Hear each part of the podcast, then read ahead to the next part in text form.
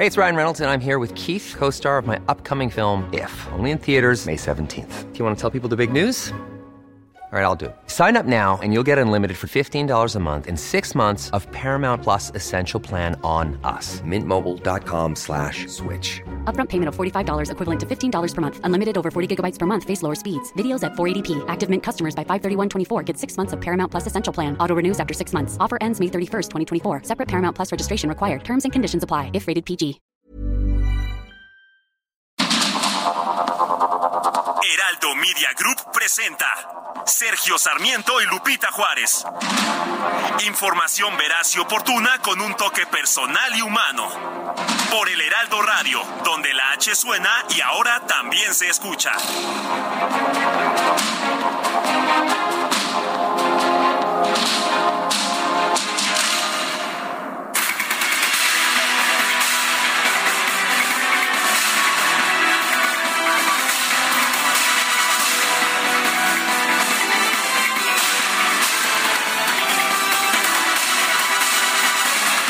Son las 7 de la mañana en puntísimo. Hoy es lunes 17 de abril del 2023. Yo soy Sergio Sarmiento.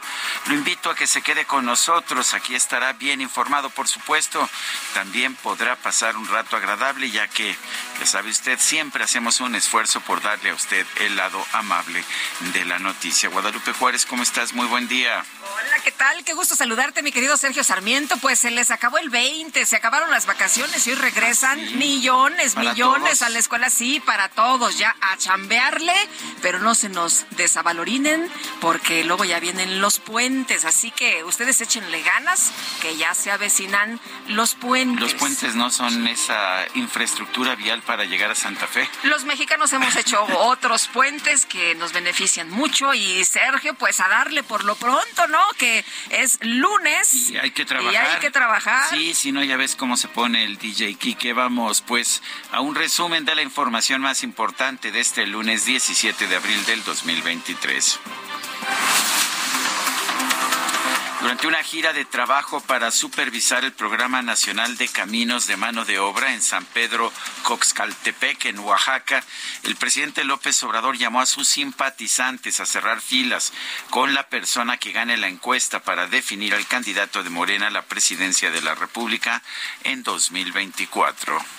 Además, hay relevo generacional. Cualquiera de los que están, hombres o mujeres, cualquiera, cualquiera, eh, es una garantía de que va a haber continuidad con cambio. ¿Y quién va a decidir? Ustedes también, porque va a haber una encuesta, no va a haber dedazo, no va a haber imposición, va a ser el pueblo el que va a decidir. El presidente en campaña, ¿eh? Hay muchas problemáticas en el país, pero lo suyo, lo suyo es la campaña, lo suyo, lo suyo es el tema de la sucesión presidencial. Además, Andrés Manuel López Obrador rechazó estar interesado en buscar reelegirse. Dijo que al ser maderista, pues no apoya este tipo de acciones.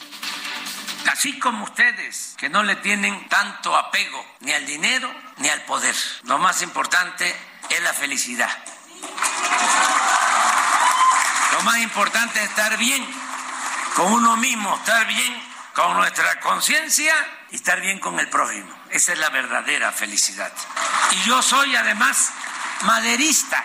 Soy partidario del lema del sufragio efectivo, no reelección.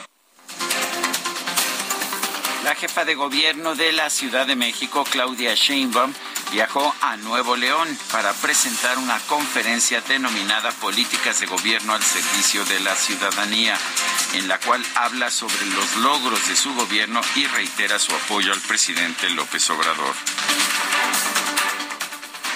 Bueno, la jefa de gobierno también visitó el estado de Veracruz, donde se reunió con el gobernador Cuitlagua García y la titular de la Secretaría de Energía, Rocío Nale, para hablar sobre eh, proyectos de energías renovables. Los gobernadores de Morena firmaron un posicionamiento en el cual expresan su respaldo al presidente nacional de su partido, Mario Delgado, y califican como intromisión ilegal el proyecto de sentencia del Tribunal Electoral que propone anular la prórroga de su mandato. Este domingo se lleva a cabo o se llevó a cabo el primer debate entre los candidatos al gobierno de Coahuila, los abanderados de Morena y PT, Armando Guadiana y Ricardo Mejía se enfrascaron en un cruce de acusaciones, pues que incluyeron calificativos como traidor. ¿Qué no nos platicas, senador Guadiana, cuando te metieron en Topo Chico por defraudar por 20 millones al Banco de Comercio Exterior? Estoy hablando 20 millones al Banco de Comercio Exterior que defraudaste a los japoneses traidor con vergüenza. Candidato. Y aquí estás tú, mira. Ayudaste a Riquelme a llegar, a Fraustro a llegar y ahora apoyas a Manolito a llegar. No tienes vergüenza. Bueno, pues ¿qué te parece? Traidor, porque abandonaste el partido y no sé qué, hay el otro traidor, tú también te saliste del partido, en fin, bueno, pues así estuvieron estas posiciones. Por otro lado, Guadiana y Mejía, además de Lenin Pérez, candidato de la Alianza Partido Verde Unidad Democrática de Coahuila, acusaron al abanderado de la coalición PRI-PAN-PRD, Manolo Jiménez, de representar la continuidad de la corrupción. Ya no quiero contestar, no tiene nada que ver en la elección. La elección es entre el PRIAN, que representa a este señor, que es el Peña Nieto de los Moreira, el nuevo Peña Nieto de los Moreira. Quieren que sigan ellos, ustedes sigan con el PRIAN. De la otra manera, nosotros representamos la verdadera transformación. Bueno, ¿y quién ganó el debate? No sé. Pues ya ves que todos dicen que todos ganaron el debate, ¿no? Como cuando está la elección que dicen que todos ganan. En fin, las autoridades de la comunidad de Orcasitas en la montaña de Guerrero liberaron al director del portal Noticias Prensa del Sur, Bertín Chino González, luego de que fue obligado a borrar, a bajar un video que mostraba presuntas irregularidades en el programa Sembrando Vida. ¿No les gustó que hiciera este informe, este reportaje? Creo que tierras que deberían haber estado productivas dentro del programa Sembrando Vida. pues, Están no. secas. Así es. y no les gustó y entonces pues lo Para que vea usted la libertad de expresión en nuestro país. no pues no hay no por lo menos no en ese lugar donde montaña de Guerrero. pues le dijeron a ver si te comprometes a no dar información que nos perjudique te soltamos La Fiscalía General de la República presentó una nueva imputación contra el ex titular de la PGR, Jesús Murillo Caram, por presuntos actos de tortura contra Felipe Rodríguez Salgado, alias El Cepillo,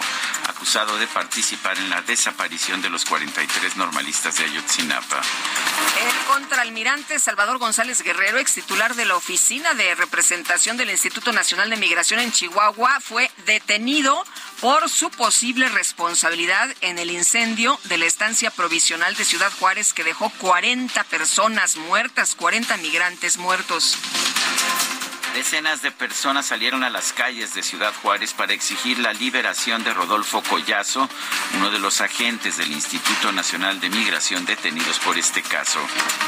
Las autoridades de Chihuahua confirmaron que este domingo concluyó la repatriación de los cuerpos de los migrantes que murieron en el incendio del pasado 27 de marzo en las instalaciones del Instituto Nacional de Migración en Ciudad Juárez.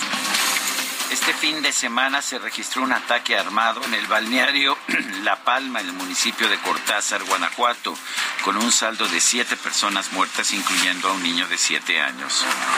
Y un hombre fue asesinado y otro resultó herido durante una riña en la feria de San Marcos en el estado de Aguascalientes.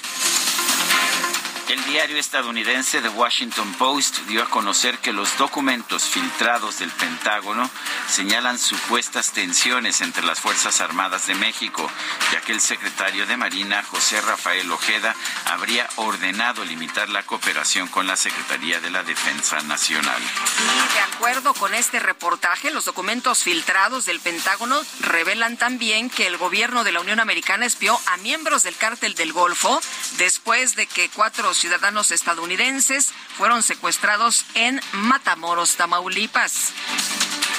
Durante este fin de semana se reportaron por lo menos siete tiroteos en distintas ciudades de los Estados Unidos con un saldo de 12 muertos y más de 50 heridos. Y la Suprema Corte de la Unión eh, Americana bloqueó temporalmente las restricciones impuestas por un tribunal de apelaciones al uso de la píldora abortiva mifepristona.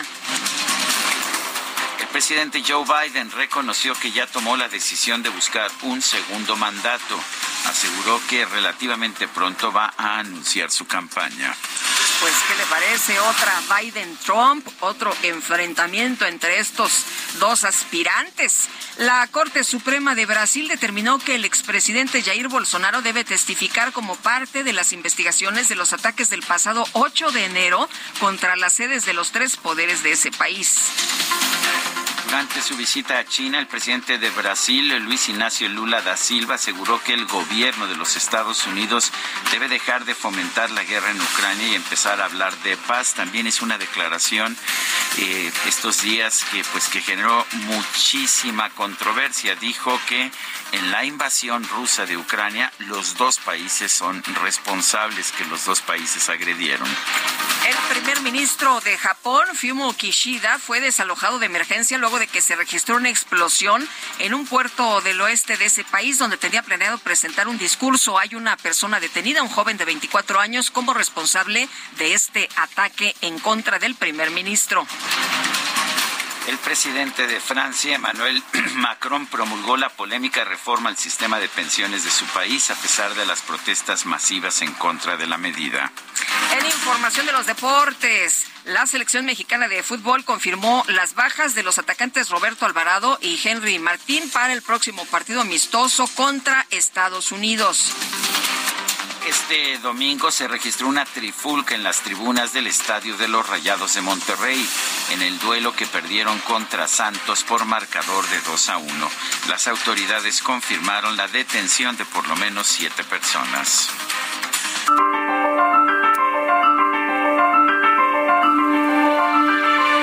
Y vamos a la frase del día que están cerrando las minas y que están dejando sin trabajo a la gente. Sí, esto lo dijo Andrés Manuel López Obrador, el presidente de la República, el 15 de junio de 2019, cuando pues defendía que se mantuvieran abiertas las minas para dar trabajo a la gente.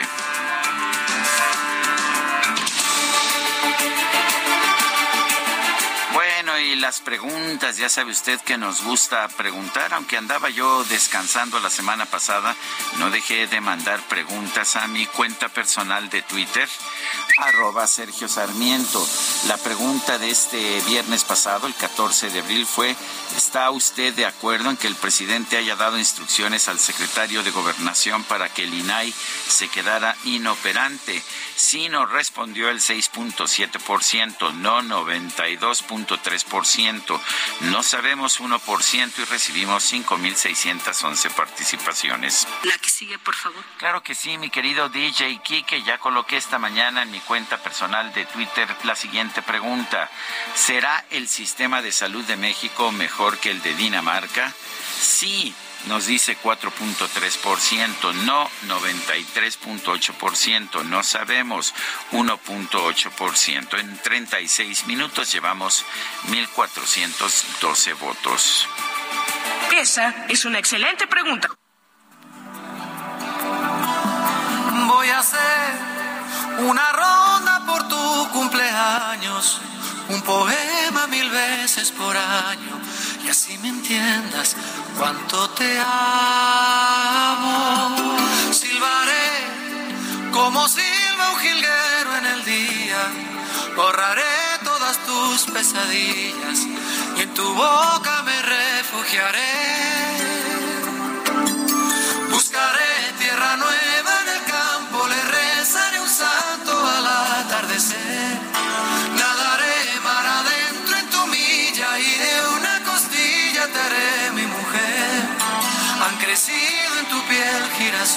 Estamos escuchando a Jesús Emanuel Arturo Hacha Martínez. A que sí no te lo sabías el nombre, ¿verdad? Fíjate que no. No, bueno, pues el señor Hacha Martínez es simplemente conocido como Emanuel. Emanuel para los cuates. Eso es.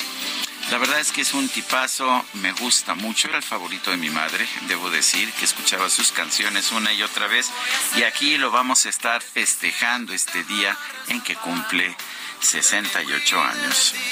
Me parece excelente. El que ponga sabor a tus labios. Silbaré Bueno, lo podemos escuchar toda la mañana, pero, pero, dice aquí la señora productora que Uf. ya que le demos a la este, information. Llegó muy, muy dura, ¿verdad? Sí, muy, muy filosa. Sí, se ve bueno. que, que le dijeron, hay que mantener bajo control estos dos porque son muy desorganizados. Bueno, pues vámonos. Les encanta la pachanga. No, eso sí, eso sin duda, eso, sin duda. Azul, celeste, ¿qué, qué cosa? Ay, pues no, venimos uniformados, mi querido Sergio, los dos de azul. Bueno, pues azul celeste. Bueno, pues que les cueste y por lo pronto vamos con la información. Pues vámonos con los detalles, porque la Secretaría de Educación Pública informó que hoy regresan a las actividades escolares más de 29 millones 710 mil 596 estudiantes de educación básica y media superior para cursar el último, último periodo de evaluación del ciclo escolar 2022-2023. Oye, ya están en la recta final los chavos, ¿eh? De educación básica. Así que bueno, pues a darle, a darle el último estirón. Y Fernanda García, cuéntanos. Sergio Lupita, buen día. Los saludo a ustedes y a su auditorio. La Secretaría de Educación Pública dio a conocer que luego del periodo vacacional correspondiente a la Semana Santa, este lunes 17 de abril regresan a las actividades escolares presenciales más de 29 millones 710 mil 596 estudiantes de educación básica y media superior en las 32 entidades del país para cursar el último periodo de evaluación del ciclo escolar 2022-2023 e iniciar la aplicación de la estrategia en el aula Prevención de Adicciones Si te drogas, te dañas serán al menos tres intervenciones semanales de 10 a 15 minutos cada una durante las asignaturas de formación cívica y ética, biología y vida saludable, así como en las asignaturas de ciencias de nivel bachillerato, donde los docentes expondrán a los alumnos los daños de salud que ocasiona el consumo de sustancias como el fentanilo. Como parte de esta estrategia, los planteles de secundaria y bachillerato dispondrán de una guía para docentes, materiales impresos, infografías, audiovisuales y recursos gráficos para inhibir el consumo de estas sustancias tóxicas. Esta estrategia se aplicará en 40.963 secundarias del país y en 21.346 planteles públicos y particulares de educación media superior. Por último, la dependencia anunció que las autoridades escolares, docentes, alumnos, madres y padres de familia que quieran consultar los materiales y guías de dicha estrategia pueden acudir a la página estrategiaenelaula.cep.gov.mx. Sergio Lupita, hasta aquí sería toda la información. Hasta luego. Gracias, Fernanda, hasta luego. Y qué bueno que se dé información a los chavos para que tomen buenas decisiones, ¿no? Dicen que entre mejor informado estés, tomas mejores decisiones y que les den pues todo, todo el, dato sobre el consumo de las drogas, en especial el fentanilo. Y bueno, pues como parte de las acciones contra las adicciones a las que se comprometieron ambos países, pues ya este lunes en la CEP inicia este programa para la prevención del consumo de drogas en las escuelas de México. Así que qué bueno. Bueno, y si casi 30 millones regresan a clases en el país de educación básica y media superior, bueno, pues nada más en el Estado de México hoy regresan a las aulas alrededor de cuatro y medio millones de estudiantes de todos los niveles. Arturo Callejo, adelante con la información. ¿Qué tal, Sergio Repita? Muy buenos días. Al terminarse el periodo vacacional, Hoy lunes en el Estado de México regresan a las aulas alrededor de 4.5 millones de estudiantes de todos los niveles. Por ello, la Secretaría de Seguridad del Estado de México está implementando un operativo en los 21.847 planteles que existen en los 125 municipios, pero sobre todo en 582 de mayor concurrencia.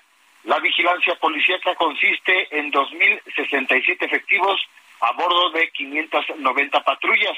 Los objetivos esenciales son evitar robo a transeúnte, robo de vehículos y venta de droga, así como dar vialidad a la matrícula de alumnos más grande del país.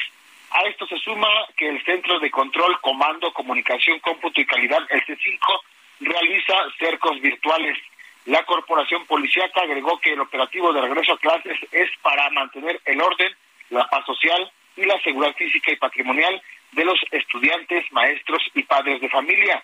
Por su parte, las policías de tránsito realizarán cortes a la circulación en calles y vialidades cercanas a las escuelas para evitar algún incidente. A esta fuerza policial se suman las 125 corporaciones policíacas locales del mismo número de municipios. Sergio Lupita es mi reporte desde el Estado de México. Arturo Callejo, gracias por esta información. Son las siete. Buenos días, son las 7 de la mañana con 19 minutos. Fiat contra los precios altos. En abril tenemos los enganches más bajos para que estrenes un Fiat Mobi, Fiat Argo o Fiat Pulse. El mejor momento para estrenar con enganches desde 20 mil pesos. Fiat estrena. Con poco te lo llevas. Solo del 20 al 24 de abril. Fiat. CAT 30.6% informativo. Consulta términos y condiciones en fiat.com.mx. Y vámonos directamente al centro de la Ciudad de México. Allá se encuentra nuestro compañero Gerardo Galicia. Y Gerardo, ¿qué hay a esta hora de la mañana? Ya de regreso a clases, cuéntanos. Ya un incremento notable en la frecuencia de autos, Lupita. Excelente mañana, Sergio, para nuestros amigos que se dirigen al primer cuadro de la capital. Hemos recorrido ya Reservando Teresa de Mier, encontramos rezago de consideración llegando a la Avenida Congreso de la Unión y hasta su entronque con la calle de Topacio. Si van a continuar por los carriles reversibles, el avance sigue siendo complicado, por lo menos hasta el eje central, así que habrá que tomarlo con mucha, mucha paciencia. Y si van a utilizar Fray Servando con dirección al circuito interior, van a poder avanzar sin ningún problema. Por lo pronto, el reporte seguimos muy, muy pendientes. Muchas gracias, Gerardo. Hasta luego. Hasta luego. Y vamos con Israel Lorenzana, él está ya en Indios Verdes. Adelante, Israel. Sergio Lupita, un gusto saludarles en este inicio de semana. Bueno, pues ya han regresado los contratiempos en materia vial. Estoy ubicado exactamente en la zona de Indios Verdes. Es la continuación de la México Pachuca, Insurgentes Norte.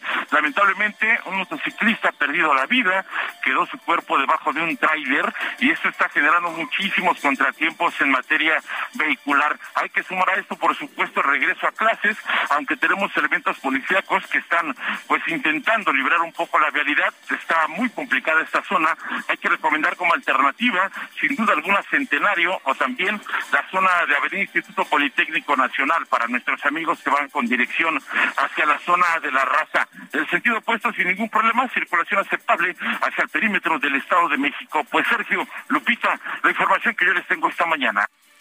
Muy bien, gracias, gracias Israel por este reporte. Hasta luego. Hasta luego, muy buenos días. Y Alfredo Ríos nos manda un mensajito con todo y fotografía y se ve ahí en el dial 98.5 aquí escuchándolos. Gracias por mantenernos informados. Saludos y buen día. Gracias, Alfredo. Gracias por irnos escuchando esta mañana.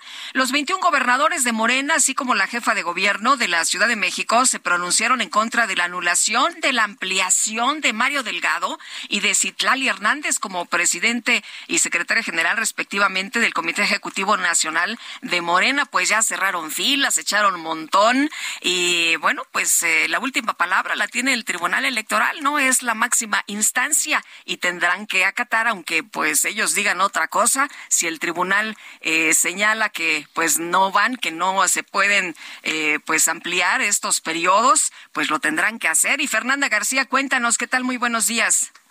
Así es, Sergio Lupita, los 21 gobernadores y la jefa de gobierno de la Ciudad de México, Claudia Sheinbaum, emanados de Morena, se pronunciaron en contra de la anulación de la ampliación de Mario Delgado y de Citlali Hernández como presidente y secretaria general respectivamente del Comité Ejecutivo Nacional de Morena. A través de un comunicado conjunto, los mandatarios morenistas rechazaron el proyecto de Yanino Tálora, magistrada de la Sala Superior del Tribunal Electoral del Poder Judicial de la Federación, que echa atrás la ampliación de la dirigencia de Morena hasta 2024, que forma parte de las reformas aprobadas en el tercer Congreso Nacional del partido el pasado 17 de septiembre. Con este proyecto, el periodo de Mario Delgado y Citlali Hernández como presidente y secretaria general del Instituto Político terminaría el 31 de agosto del 2023, como se estableció en el momento de su designación. Finalmente, en este escrito, se advierte que de aprobarse el proyecto que está próximo a discutirse y votarse en la sala superior del tribunal, se violenta la decisión de los militantes del partido que aprobaron las reformas a sus documentos básicos, incluida la ampliación de mandato de la dirigencia. Con información de Elia Castillo, Fernanda García. Gracias, Fer, por esta información.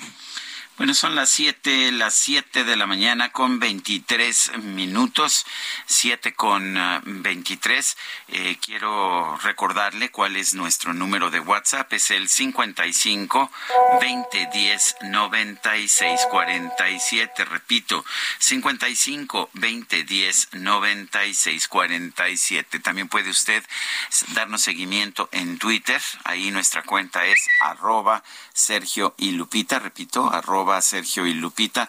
Le recomiendo también darle seguimiento a la cuenta de El Heraldo de México. Es muy fácil, arroba Heraldo de México. Guadalupe Juárez y un servidor, Sergio Sarmiento, vamos a una pausa en este momento. Regresamos en unos instantes más. No se vaya, porque tenemos todavía muchísima información en esta mañana.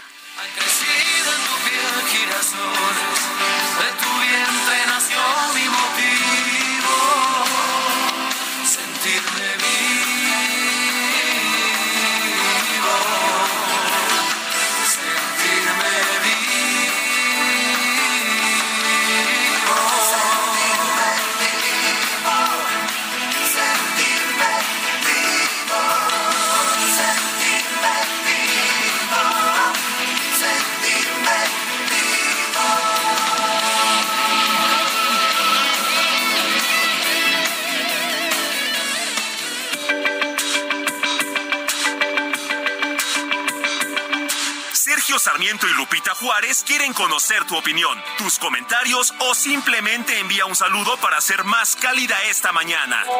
Envía tus mensajes al WhatsApp 55 20 10 96 47.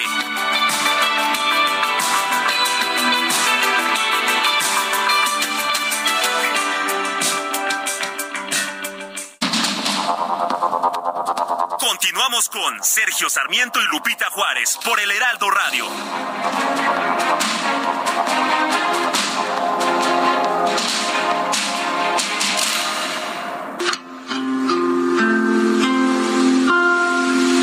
Ojalá que te vaya bonito.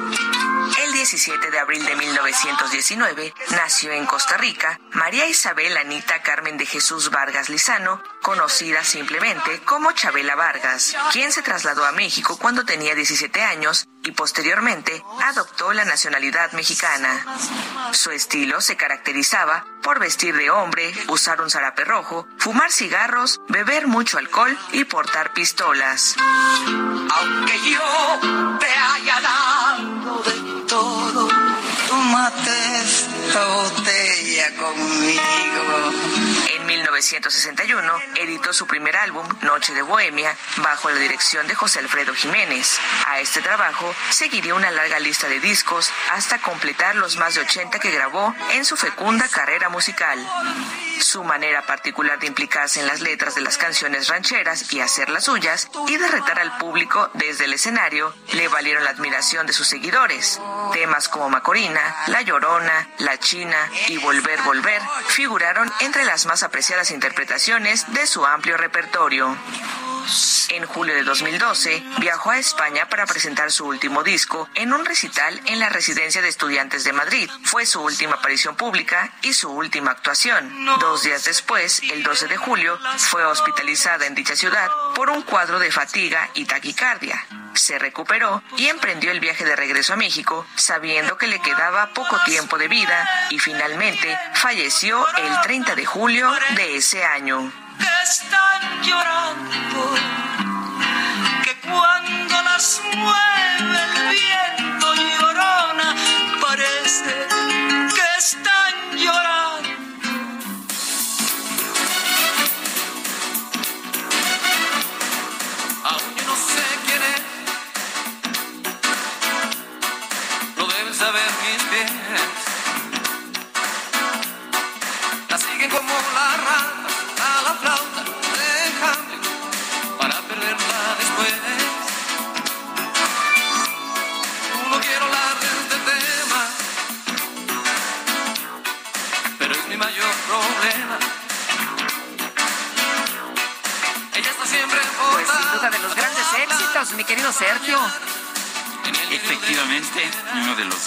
éxitos de Emanuel. Creo que entraste un poquito cortada. Este, todavía no. No, no ya me había, ya me había abierto aquí el micrófono el DJ que me lo abrió primero que a ti. Ah, sí, bueno, pues sí, estamos sí. escuchando La Chica de Humo.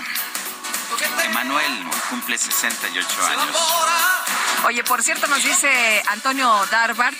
Buenos días, Sergio y Lupita. Les encargo chica de humo para recordar un rato a una muy buena amiga. Saludos. Pues ahí está, la chica de humo. De sus grandes éxitos, sin duda.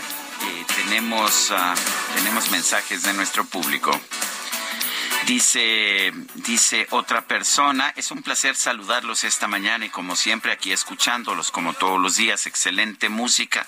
Atentamente Marisela desde el estado de Chiapas. Ah, qué bonito es Chiapas y tenemos muchos amigos por allá. En puntísimo a las 7 de regreso a clases, Lupita, las pichanchas abren a las 12 en punto desde Chiapas, Andresito Centeno. Ay, Andresito, deberíamos de quedar para ir a las 12, ¿no? A las 12 que anda uno jajando.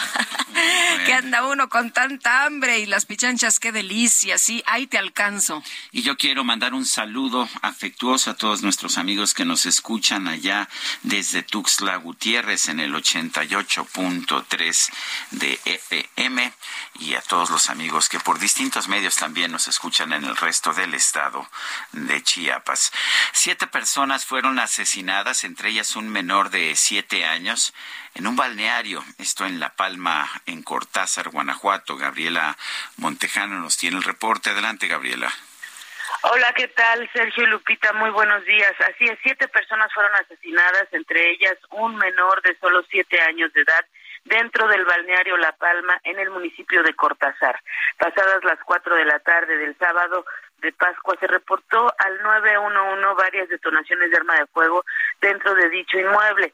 Eh, de manera textual, el reporte del municipio señala tras el reporte recibido, elementos del sistema de seguridad municipal arribaron al lugar donde encontraron casquillos percutidos y tres mujeres sin vida, tres hombres y un menor de siete años de edad, además de una persona lesionada de gravedad que fue trasladada por pese a recibir atención médica. Así lo confirmó el municipio en los primeros minutos de este suceso. El balneario se ubica a las afueras del municipio de Cortázar, justo al lado derecho de la Universidad Politécnica de Guanajuato.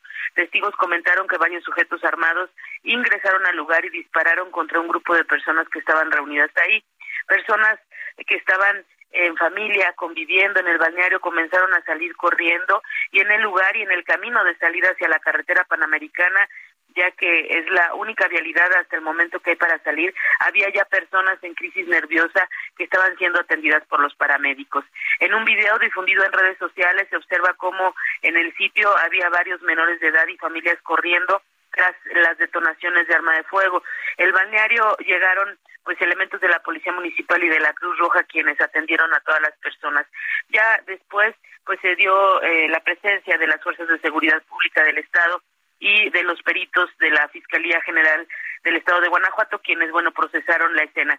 Te comento que en las últimas horas, pues en redes sociales, la familia de las víctimas, eh, pues confirmaron que se trataban de primos, hermanos, integrantes de una misma familia, eh, familia Torres, e incluso pues ya señalan que una pequeña de solo siete años de edad, Regina, eh, perdió a sus padres y a su hermano en este ataque lamentable que hoy pues ha, sacudido a Guanajuato nuevamente. El gobernador declaró el día de ayer y dijo pues que eh, algunas de las víctimas estaban eh, vinculadas a actos delincuenciales. Este es el reporte hasta el momento, Sergio. Gracias, a Gabriela, y tomo nota por tu pronunciación, que la pronunciación correcta es Cortázar y no Cortázar, como decimos en el resto del país. Es Cortázar, Guanajuato, ya lo estuve aquí verificando. Gracias por este reporte, Gaby. Y bueno, está con nosotros vía telefónica Héctor de Mauleón, el periodista eh, que escribe, Sergio, en muchas de sus columnas precisamente sobre la situación en el país eh, por estas pues ataques por estas masacres, aunque el presidente dice que ya no hay. Héctor, muchas gracias, como siempre, por platicar con nosotros. Muy buenos días. Hola, ¿qué tal? Muy buenos días. Oye, pues eh, para empezar, dice el presidente que ya no hay masacres, pero cuando esto ocurre, eh, la explicación es que pues es venganza entre las bandas que estaban ligadas estas personas, seguramente a cuestiones ilícitas. Y yo me pregunto, bueno, y aquí el niño de siete años, eh, pues también estaría ligado a estas bandas delincuenciales. No, pues es un hecho tremendo, eh, absolutamente deplorable lo que lo que sucedió eh, el sábado en este en este balneario. Es eh, pues la intención de de hacer el mayor daño posible queda a la vista con lo que pasó con lo que pasó ahí borrando a una familia completa.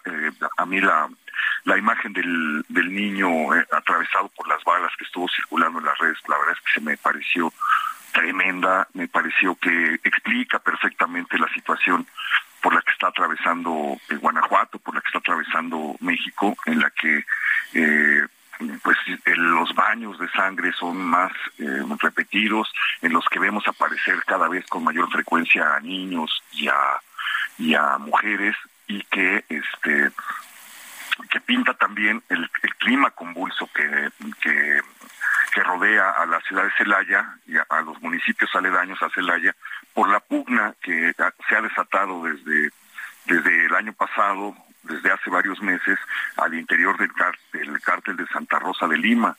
Eh, ustedes recordarán que su, su líder fue encarcelado en agosto de 2020, este sujeto apodado El Marro.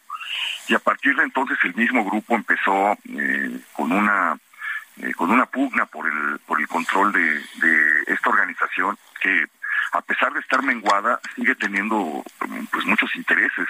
Tiene el control del huachicol tiene el control de la extorsión tiene el control del cobro de piso tiene el control del narcomenudeo en toda en toda esa zona y entonces se desató una pues una lucha que ha estado dejando incontables muertos, eh, masacres, eh, van ocho masacres en, en, lo que va de 2023 en Guanajuato, y eh, a esto se agrega pues la intención del el cártel Jalisco Nueva Generación de que, ha estado tratando de meterse o que se ha metido ya eh, en Guanajuato también desde desde hace años.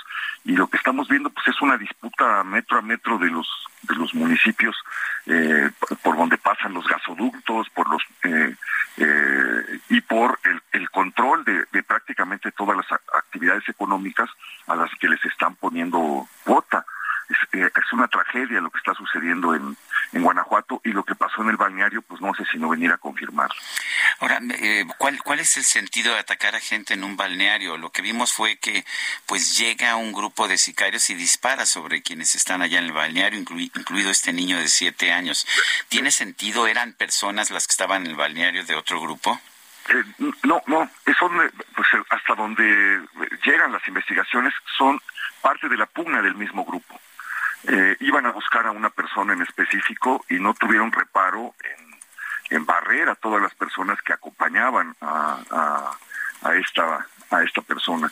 Ya eh, han determinado las, las autoridades que por lo menos dos personas estaban vinculadas con actividades criminales, dos de las víctimas, pero eh, la, la, intención de, aparecer, de mandar por lo menos a diez eh, sicarios, no, no se ha determinado todavía el número, pues se llevaron las cámaras y lo que eh, hay es versiones eh, pues confusas de, quienes estaban en el balneario que corrieron para todas partes y se vieron envueltos en una situación de pánico cuando empezaron a oír los los los tiros.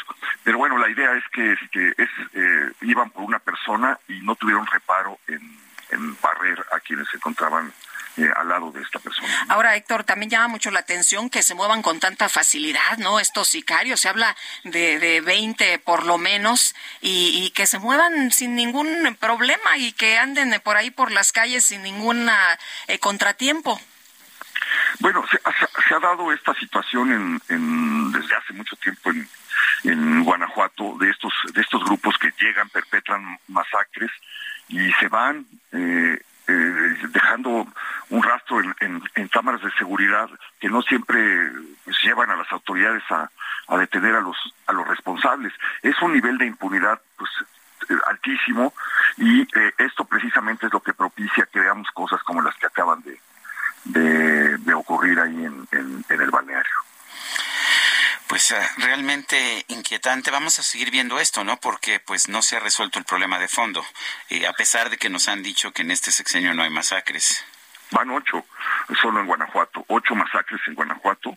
Este, eh, prácticamente pues, cada semana, cada dos semanas se da, se, da cuenta de una.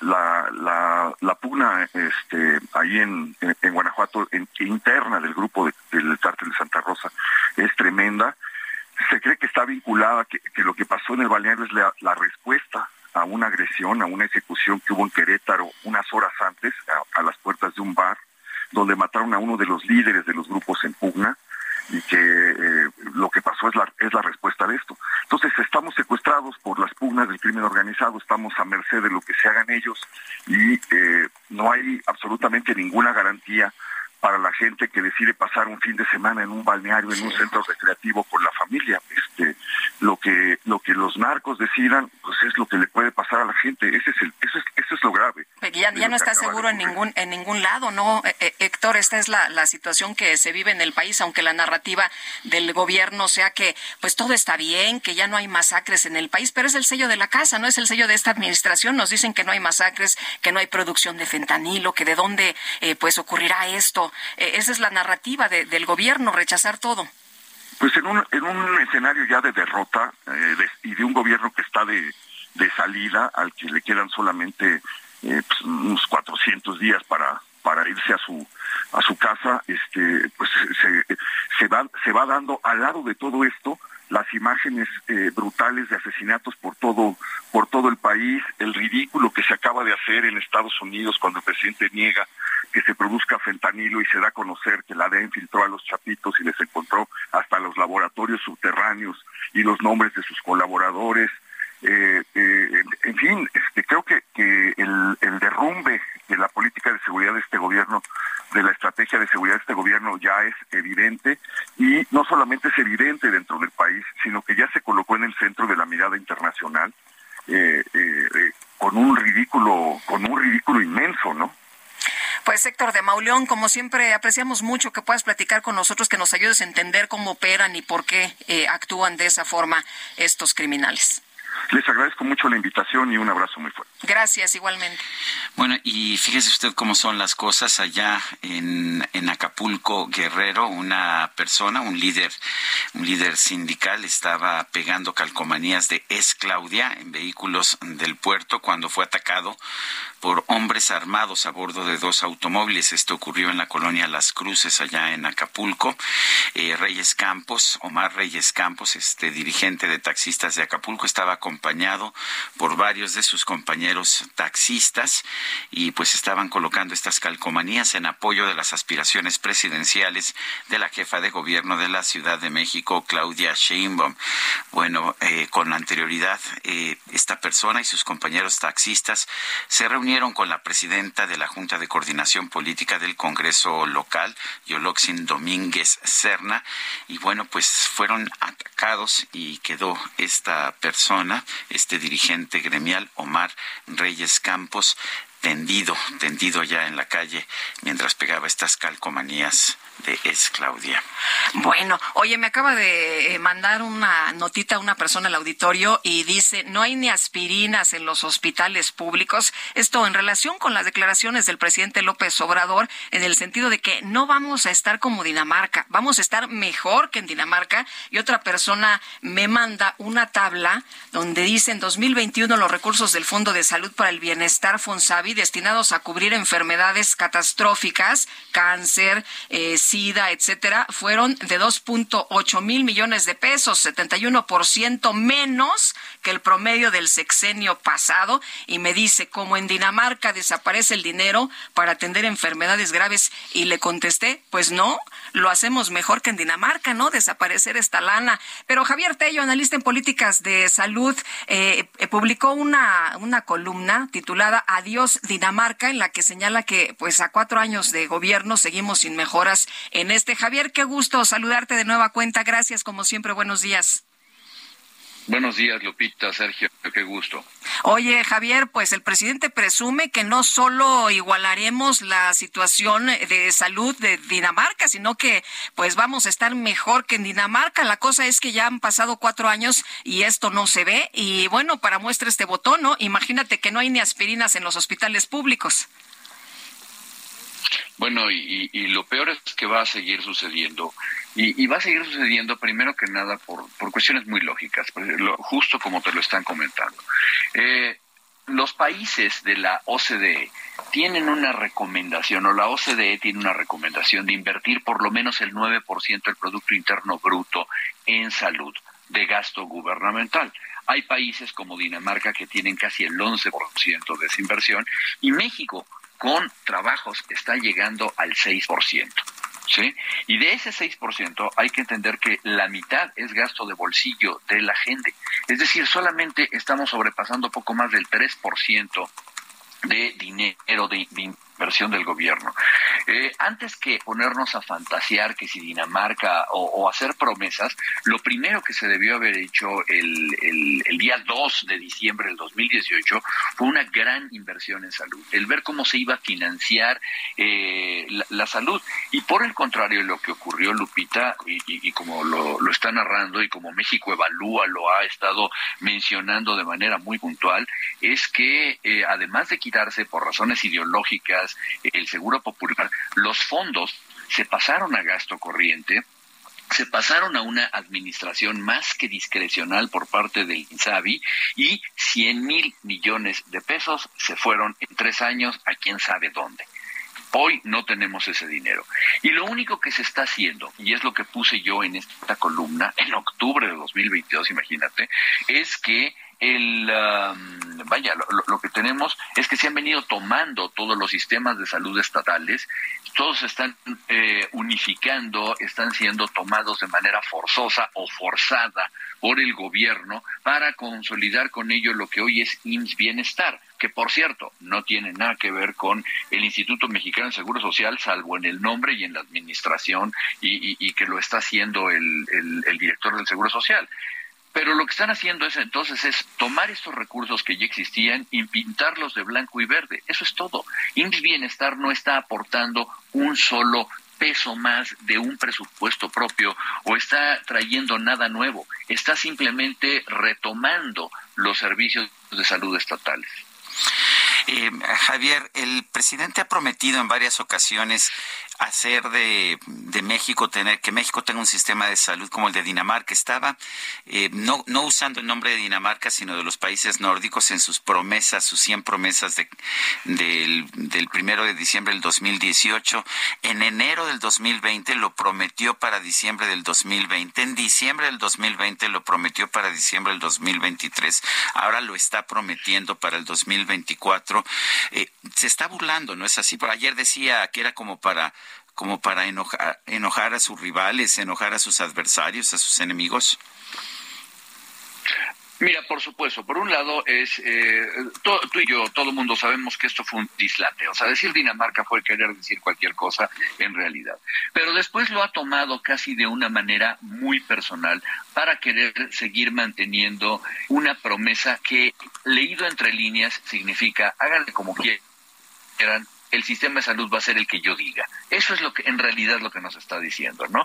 Y si al final de esta administración lo que nos encontramos es que tenemos el mismo con esta calidad que están diciéndote todo tu auditorio que están percibiendo con un desabasto de medicamentos que, que, bueno, tenemos eh, y estamos sufriendo desde el segundo semestre, del inicio del segundo semestre del 2019, que hoy vemos que además hay una serie de problemas nuevos de abasto de eh, medicamentos neuropsiquiátricos, que ya empezamos a ver las repercusiones de esta política contra los, los opioides, en donde ya, ya no se están encontrando ni fentanilo ni otros medicamentos narcóticos para el uso de los pacientes o en los hospitales, bueno, pues sí, estoy de acuerdo que esto es más que nada una burla y cada vez que lo dice, lo que nos está diciendo es vamos a tener el sistema de salud que yo quiera y dejen de seguirme criticando, ¿no? Eh, Javier, em, ¿cómo ves que vamos a terminar el, eh, pues eh, este sexenio? hay mucha gente desesperada precisamente por estos temas de, desabasto de medicamentos y ya no digamos entre otras, no las atenciones de especialistas, en fin. Em, vamos a seguir así. ¿Tú crees que ya de plano no se pueda componer esto en lo que queda del sexenio? Absolutamente no, no se va, no se va a lograr. Y te voy a decir lo que va a suceder. Lo que va a suceder es que la gente va a seguir migrando hacia la medicina privada. Esto ya, ya lo dijo la encuesta nacional eh, de, salud y nutrición. Eh, la gente que tiene hoy una afiliación de una institución como el Seguro Social, el IMSS y, mucha gente que no lo tiene, están yendo a la medicina privada. Y de la medicina privada, por cierto, para resolver la mayor parte de sus problemas simples de salud, están acudiendo a los consultorios adyacentes a farmacias. ¿Qué significa esto en términos prácticos? Que la gente va a empezar a gastar más. Y lo que vamos a ver nosotros va a ser un impacto brutal en la economía de la gente. ¿Por qué? Porque la gente ya no quiere esperarse. La gente está yendo a una consulta y termina en una farmacia particular comprando sus medicamentos. O la gente se está haciendo cirugías y procedimientos relativamente menores, pero cada vez mayores, con sus ahorros. es decir, la gente está gastando su dinero. Pues muy bien, Javier, muchas gracias por platicar con nosotros. Como siempre, te mandamos un abrazo. Buenos días. Lupita, Sergio, les mando un abrazo, que estén muy bien. Son las 7.54, vamos a una pausa y regresamos. Lo escucho cuando hablo yo. Ojos dicen que no. Y luego me contradice por placer.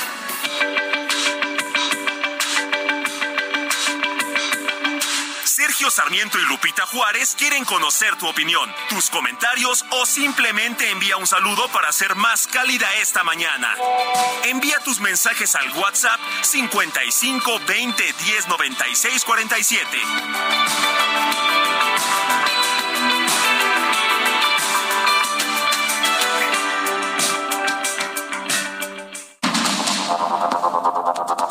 Continuamos con Sergio Sarmiento y Lupita Juárez por el Heraldo Radio.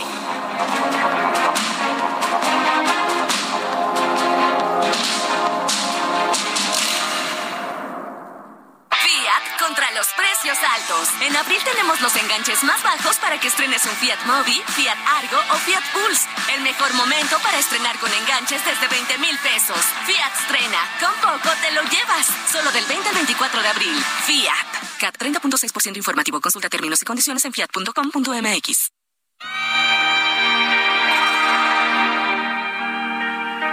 Enséñame. Enséñame.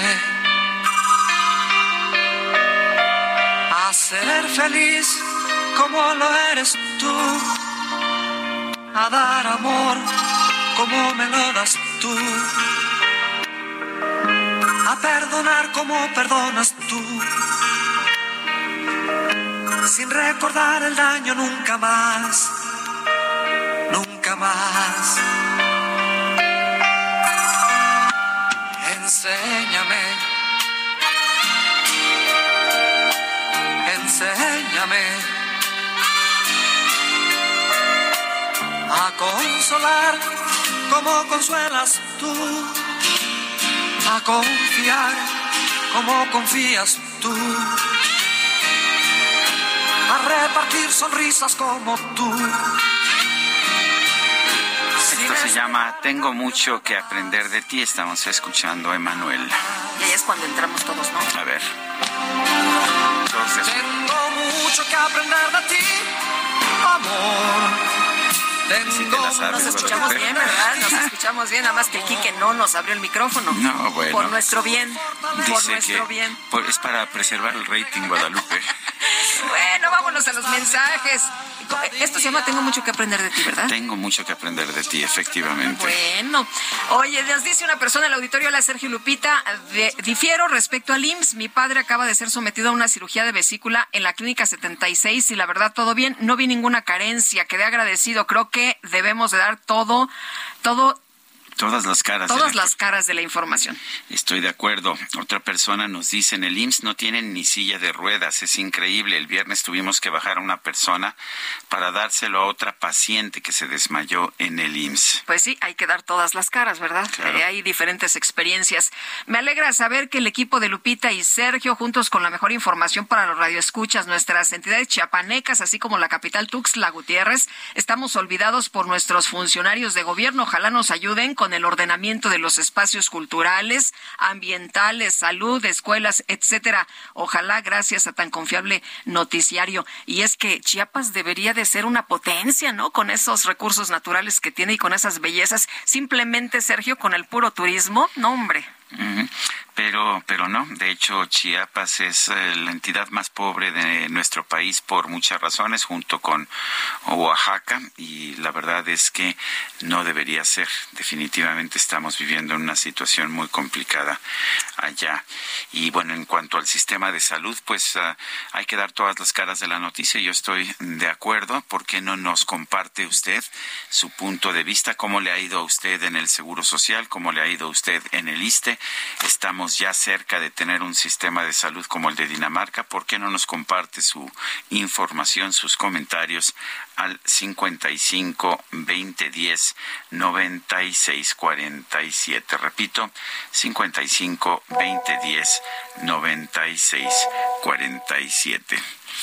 Y bueno, desde Palacio Nacional el presidente López Obrador dio este lunes, Sergio, el banderazo de campaña Estrategia en el aula.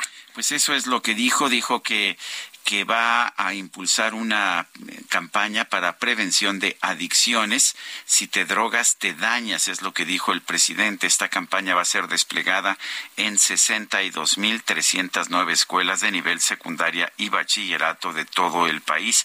Estará dirigida a 11.535.630 alumnos. Dice el presidente de la República, hoy comienza la campaña en las escuelas contra las adicciones, un programa especial que se inicia con la participación de maestras, maestros, padres de familia, a los que les agradecemos mucho por su cooperación, por su apoyo, porque es totalmente voluntario, informar sobre el daño de las drogas en todas las escuelas. Esta campaña que encabeza la CEP arrancó con el regreso a clases de este ciclo escolar 2022-2023 después del periodo vacacional de Semana Santa. En la en la conferencia de prensa de esta mañana, la secretaria de Educación, Leticia Ramírez, explicó que se trata de una estrategia nacional enfocada a la prevención del uso de las drogas entre jóvenes, principalmente contra el fentanilo y las metanfetaminas. Es una campaña nacional, una campaña con esta principal característica que es preventiva, es una campaña preventiva nacional y es con la estrategia desde las aulas, es lo que dijo la secretaria de Educación Pública.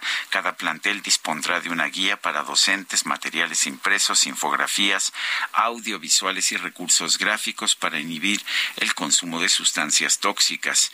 También se habilitó un micrositio que se llama estrategia en el aula.cep.gov.mx con material para docentes, eh, con pues toda una serie de instrumentos para poder combatir el uso de las drogas. Pues qué bueno, ¿no? Que se reconozca y ya se está haciendo eh, eh, pública esta información. El fentanilo te mata es parte de la campaña que se va a estar dando en las escuelas, porque Sergio pues se había negado, ¿no? Ah, no, aquí no, fíjense que no, aquí no se produce, no, no, aquí no se consume, no, aquí nadie se muere por consumo de fentanilo. Sí, sí hay muertos, sí hay consumo, cada vez es más creciente. Pregúntenle ustedes a la Cruz Roja de Tijuana cuántas personas atienden por estos casos. También hay información de la Secretaría de la Defensa eh, sobre este sobre este tema, pero bueno, pues hay altos funcionarios que lo niegan, ¿no? Que dicen que, que no hay cuando sí se está dando y lo mejor, lo más importante es que haya información para los jóvenes, para que estén atentos. Ojalá que funcionen estas campañas. Bueno, y eh, por otra parte, se da a conocer información periodística en la que el titular de la Defensa Nacional, Luis Crescencio Sandoval González, realizó paseos al extranjero y tuvo trato de primer nivel.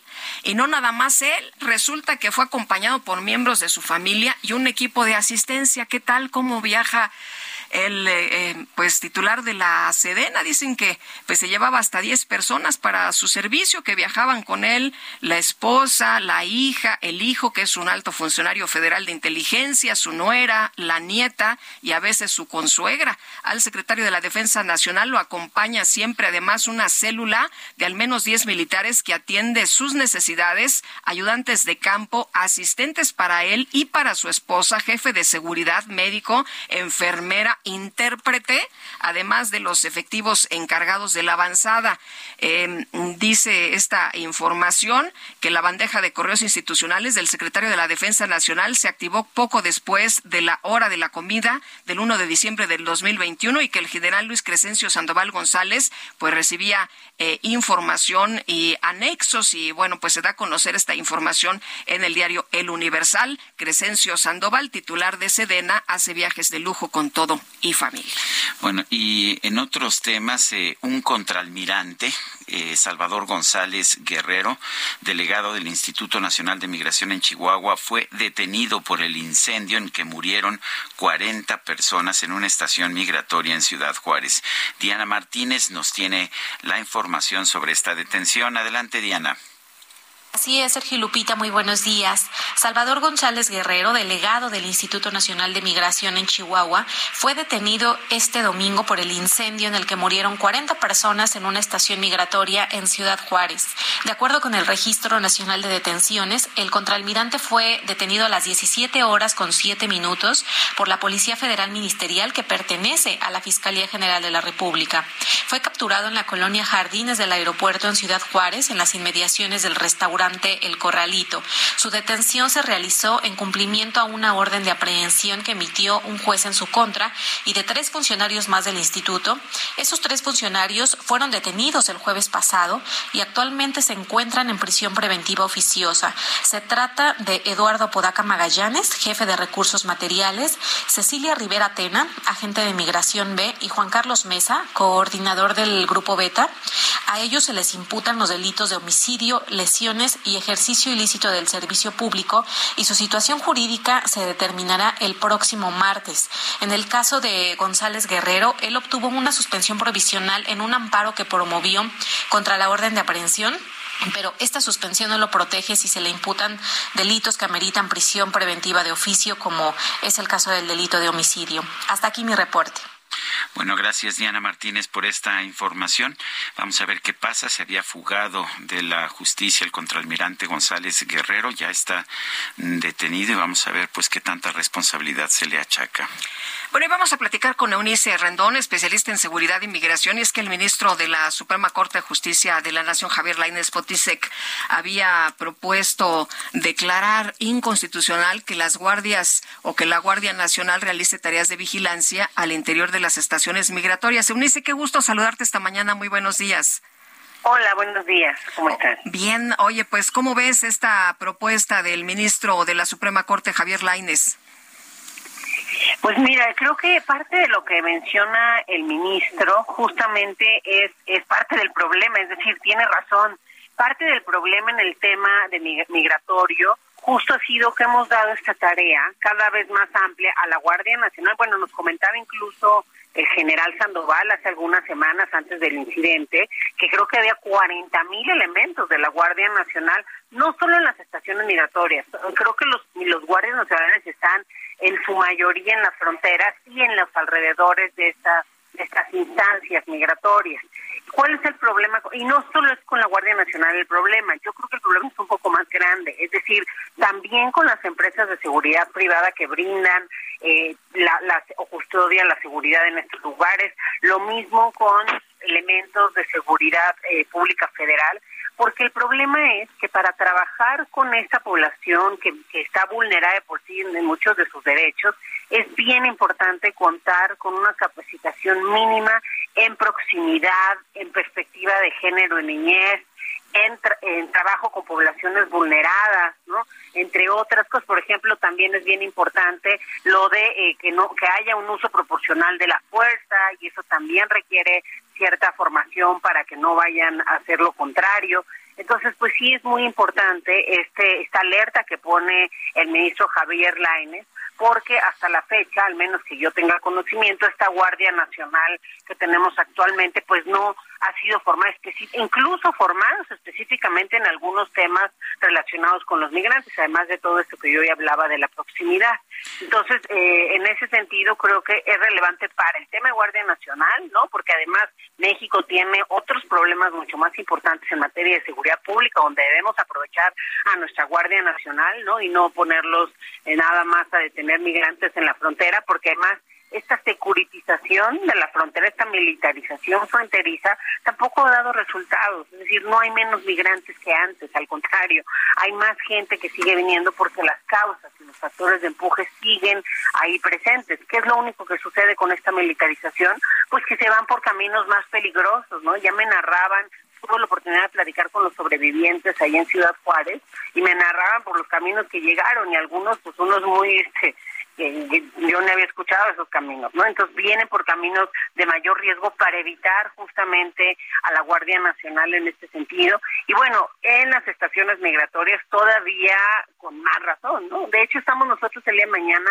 vamos a sacar un decálogo, ¿no? De las acciones urgentes en materia migratoria para contar con una migración segura, ordenada y sobre todo humana, ¿no? Más de 300 organizaciones desde Centroamérica hasta Estados Unidos nos unimos en este, pues en este llamado que vamos a, a, presentar mañana en la Cámara de Diputados en la Comisión de Relaciones Exteriores. Ahora bien, Eunice, el, el hecho está en que ahora la Guardia Nacional está actuando como patrulla fronteriza, pero pues tampoco teníamos muy buenos reportes del Instituto Nacional de Migración cuando ellos realizaban esta labor. ¿Qué opinas? Yo creo que al final se requiere esta formación en todo en todo el equipo y sobre todo no solo porque los del instituto ciertamente al menos por lo que eh, dice la ley están capacitados para llevar a cabo esta labor. Entonces creo que se debe debiera fortalecer estas capacitaciones, que es otro de los puntos que ponemos en el decálogo, y hacer también revisiones constantes, controles constantes de que esto se está trabajando conforme conforme a la ley, ¿no? Y conforme debería ser y con esta perspectiva eh, ordenada, segura y humana. Y el caso de, y no solamente por el trato a los migrantes, no en este caso, sino que también sabemos que pues hay corrupción en muchos de estos funcionarios que están a pie de tierra y es bien importante que se hagan medidas de revisión ad hoc, ¿no? A la medida, pues, para poder eh, realmente encontrar y castigar a las personas que hagan este tipo de actos, porque lo que narran los migrantes es que entre buenos y malos llegan sin nada, ¿no? Es decir, entre las autoridades corruptas a nivel este pie de tierra que les van pidiendo dinero y los grupos del crimen que también tienen presencia en el camino, pues ya no, no, no, no llegan sin absolutamente nada, ¿no? A veces tienen que pedir que les manden dinero. Bueno, lo vimos con los de San Luis, que incluso hay un modus operandi de, de secuestro y que tengas que mandar un rescate. Oye, o, con los de Ciudad Juárez, ¿no? Que, que dicen que hubo una redada para pedirles el dinero y, y, que ahí empezó todo este todo este relajo. Eunice debe desaparecer el Instituto Nacional de Migración después de esta tragedia que vimos en la que pierden la vida 40 personas. No, no, yo, yo no creo que debe desaparecer porque tenemos finalmente instituciones en México.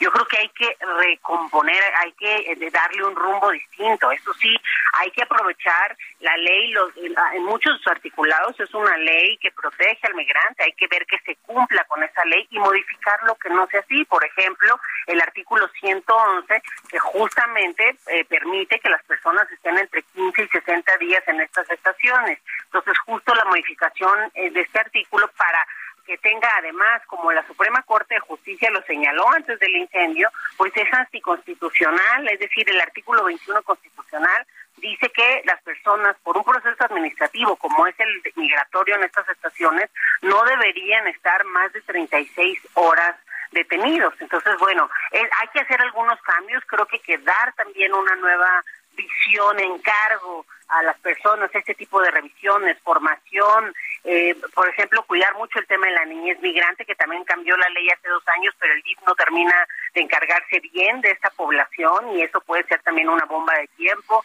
Y es muy importante renegociar con Estados Unidos. No podemos seguir permitiendo que nos deporten a personas de ocho países y que todos sus programas de migración sean que se queden los migrantes en México, porque así ha sido en los últimos años. Entonces creo que hay muchas tareas que hacer, pero definitivamente desaparecer el instituto no me parece una adecuada ni, eficiente, es decir, va a ser muy costoso hacer un borrón y cuenta nueva, además que no se puede porque está por ley, hay cinco mil trabajadores, el instituto, y esto es muy importante, no solamente tiene esta parte de migración, inmigración irregular, sino que también tiene a los 41 millones de turistas que entran cada año a nuestro país, las salidas de estos turistas, los puntos de entrada, lleva también una parte de control migratorio, pues, y seguridad. Entonces, creo que eso sería difícil e irreal. Me parece que más bien hay que mejorar, eh, hay que cumplir con la ley, hay que modificar donde se tenga que modificar, pero tener, este, aprovechar lo que ya tenemos en este, en este instituto. Y bueno, este tipo de cosas, ¿no? Como lo que menciona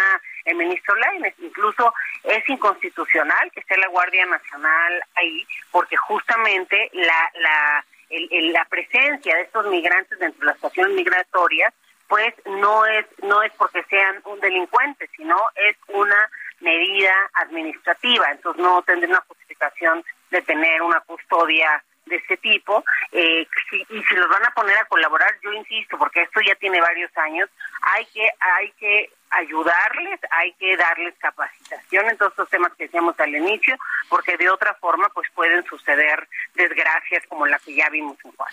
Se ha planteado que quizás la, la sustitución del Instituto Nacional de Migración por una coordinación, un consejo, una nueva institución que incluso supuestamente ha diseñado el padre Alejandro Solalinde se mejorarían las cosas. ¿Qué opinas, Eunice? Mira, yo creo que el padre Solalinde tiene mucha experiencia en el tema migrante. Yo creo que tiene buenas propuestas, conoce esta parte humana, ¿no? Para trabajar con los migrantes que se requiere en la política migratoria. Desconozco bien porque nos han anunciado solamente lo que tú mencionas, no sabemos más detalles de esta comisión. Yo por lo que leí, me parece que es una comisión intersecretarial que ya ha habido otras antes, ¿no? O sea, eso de meter a todas las dependencias, el chiste pues es de que realmente suceda algo, ¿no? Que realmente su, presupuesto los pongan para eso. Entonces yo veo como en los ojos que él ponga sobre la mesa eh, él de la mano de un equipo, me imagino, ¿no? Con gente experta también, pues pongan sobre la mesa algunas acciones para mejorar, para tener esta eh, ahora sí que esta perspectiva humana eh, de género y de niñez que se requiere en la migración, pero a mí no me parece que eso puede sustituir al instituto por la que por lo que ya hablamos. Es decir, si va a ser algo que va a colaborar con el instituto, pues está bien, pero eh, no creo que pueda ser este, una cosa que sustituya todas las tareas de, de, a menos que le cambien solo el nombre, ¿no? En vez de Instituto Nacional de Migración se llame comisión, este, no no me acuerdo el nombre, no sé qué, de mexicano, no sé qué, para extranjería.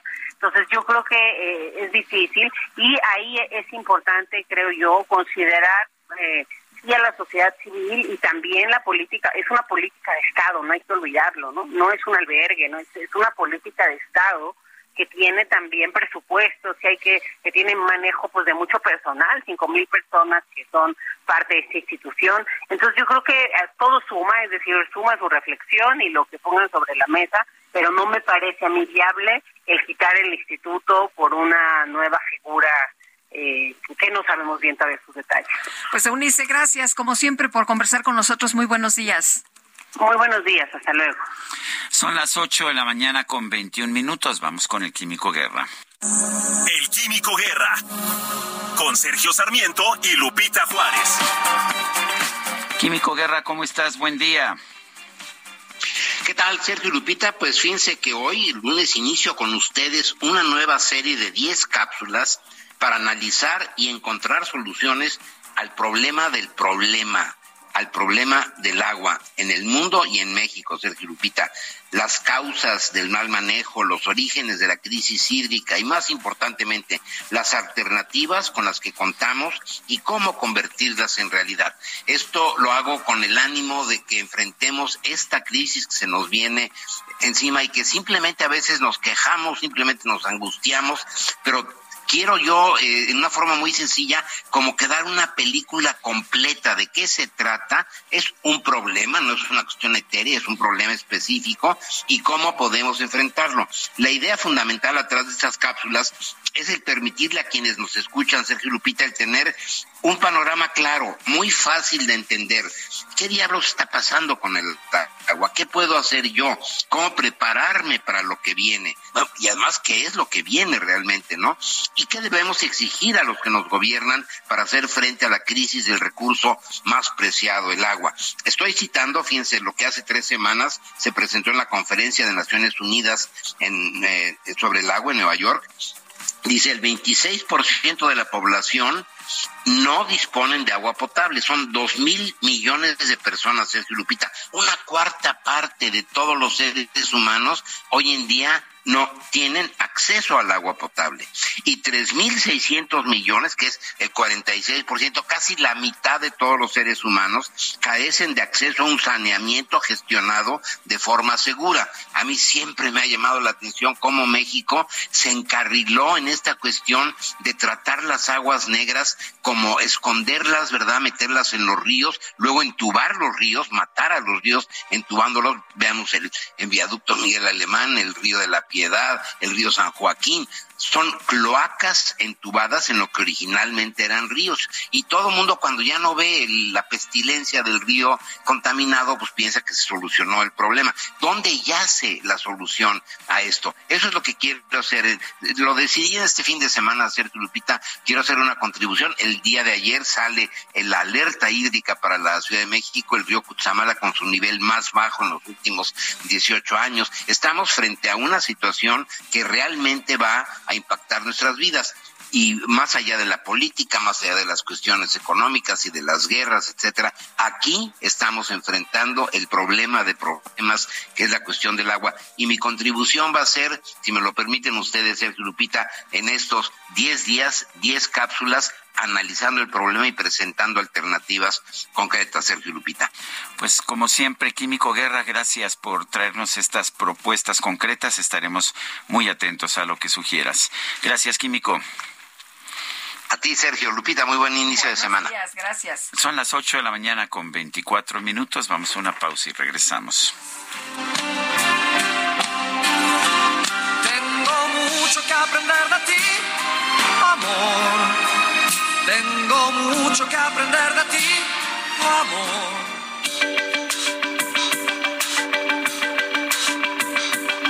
Sergio Sarmiento y Lupita Juárez quieren conocer tu opinión, tus comentarios o simplemente envía un saludo para ser más cálida esta mañana. Envía tus mensajes al WhatsApp 55 20 10 96 47.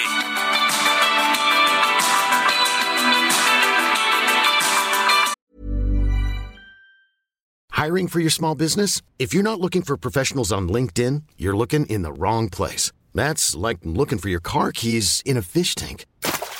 LinkedIn helps you hire professionals you can't find anywhere else, even those who aren't actively searching for a new job but might be open to the perfect role. In a given month, over 70% of LinkedIn users don't even visit other leading job sites. So start looking in the right place. With LinkedIn, you can hire professionals like a professional. Post your free job on linkedin.com slash achieve today.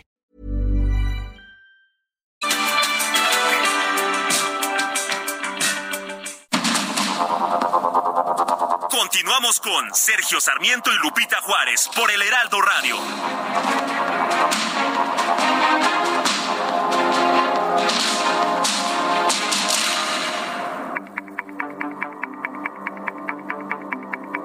Jaque Mate con Sergio Sarmiento.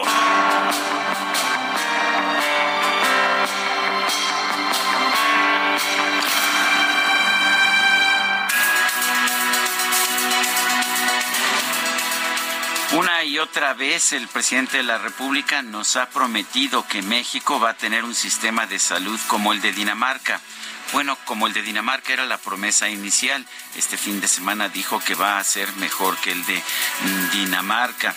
De hecho, lo ha prometido en múltiples ocasiones. Lo hizo en su toma de posesión, en su discurso del Zócalo del primero de diciembre del 2018, que dijo que a mediados del sexenio habrá un sistema de salud de primera como en Canadá o en los países nórdicos.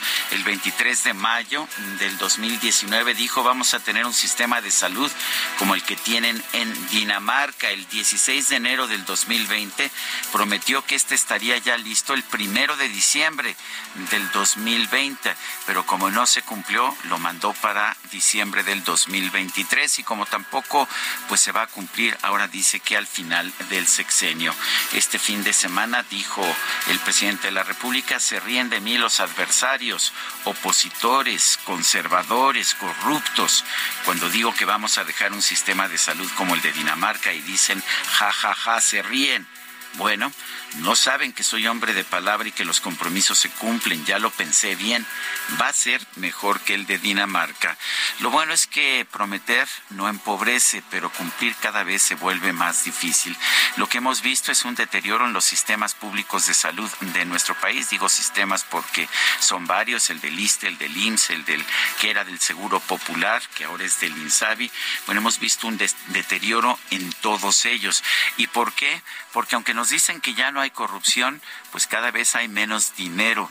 Y aunque el presidente ha dicho en múltiples ocasiones que el problema nunca fue de dinero, sino de corrupción, pues resulta que, que para tener un sistema como el de Dinamarca hay que gastar como Dinamarca y la verdad eso no lo estamos haciendo en nuestro país. Me parece que ya el presidente ha tomado en chunga todo esta, toda esta promesa de tener un sistema de salud como Dinamarca, pero pues nos debería preocupar a todos. Lo que estamos viendo, como dice el especialista en cuestiones médicas Javier Tello, es que la gente está migrando, ya no va al Seguro Social o ha disminuido el número de personas que van al Seguro Social. Todo el mundo acude a los consultorios de las farmacias, que es donde les pueden dar a las personas un apoyo, un apoyo inmediato a un precio que puede pagar la mayoría de la población. Pero así no es el sistema de Dinamarca. Me parece que el presidente se ha equivocado porque parece que en vez de crear un sistema como el de Dinamarca, quiere crear uno como el de Estados Unidos, con medicina privada, solo que de cuarto nivel. Yo soy Sergio Sarmiento y lo invito a reflexionar.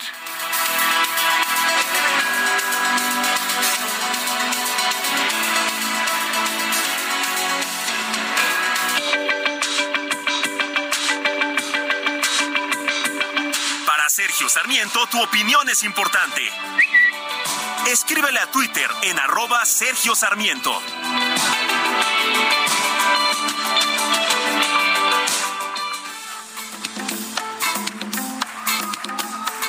Marqué tu número telefónico. No sé cuántas veces, no sé cuántas no.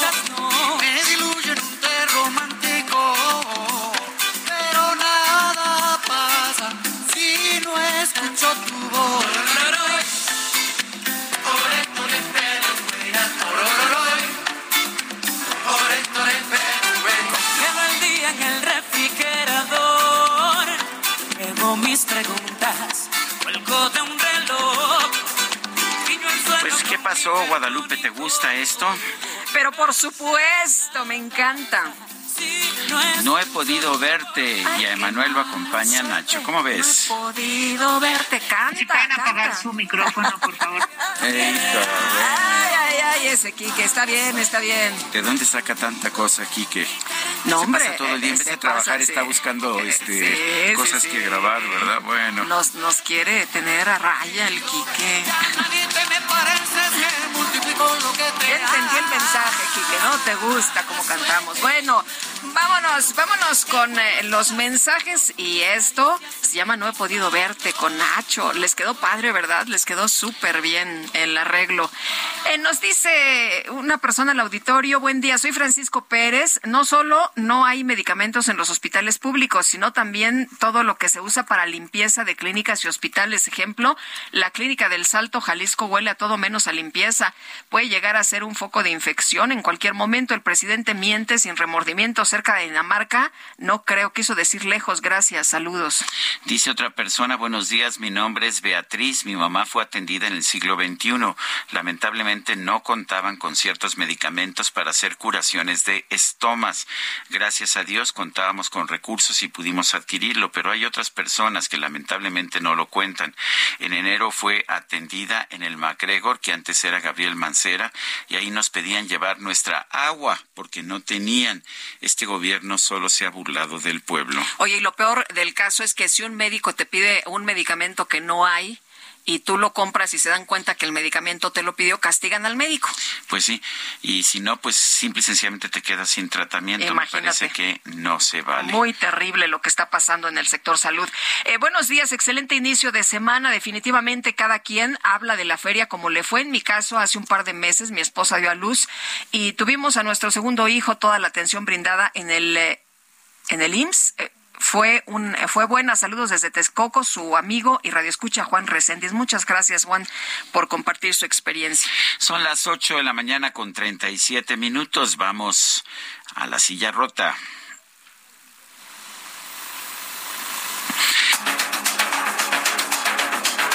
Los especiales de la silla rota.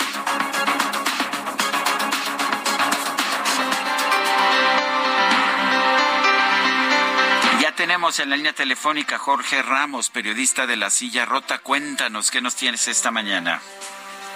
Sergio, muy buenos días, Lupita, auditorio.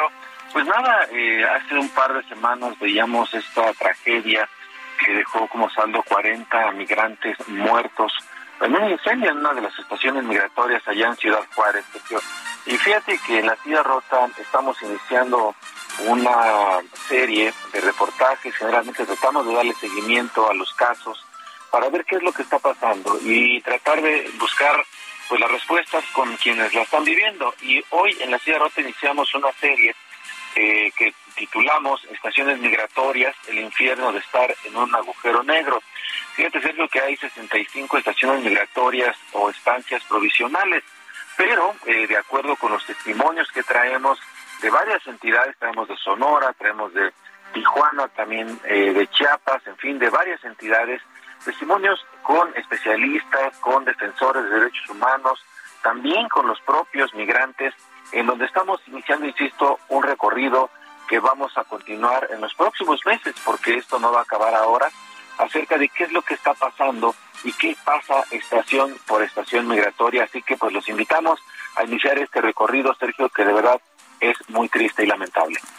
Pues Jorge Ramos, gracias y estaremos al pendiente, estaremos leyendo allá en la silla rota este reportaje. Gracias, Jorge.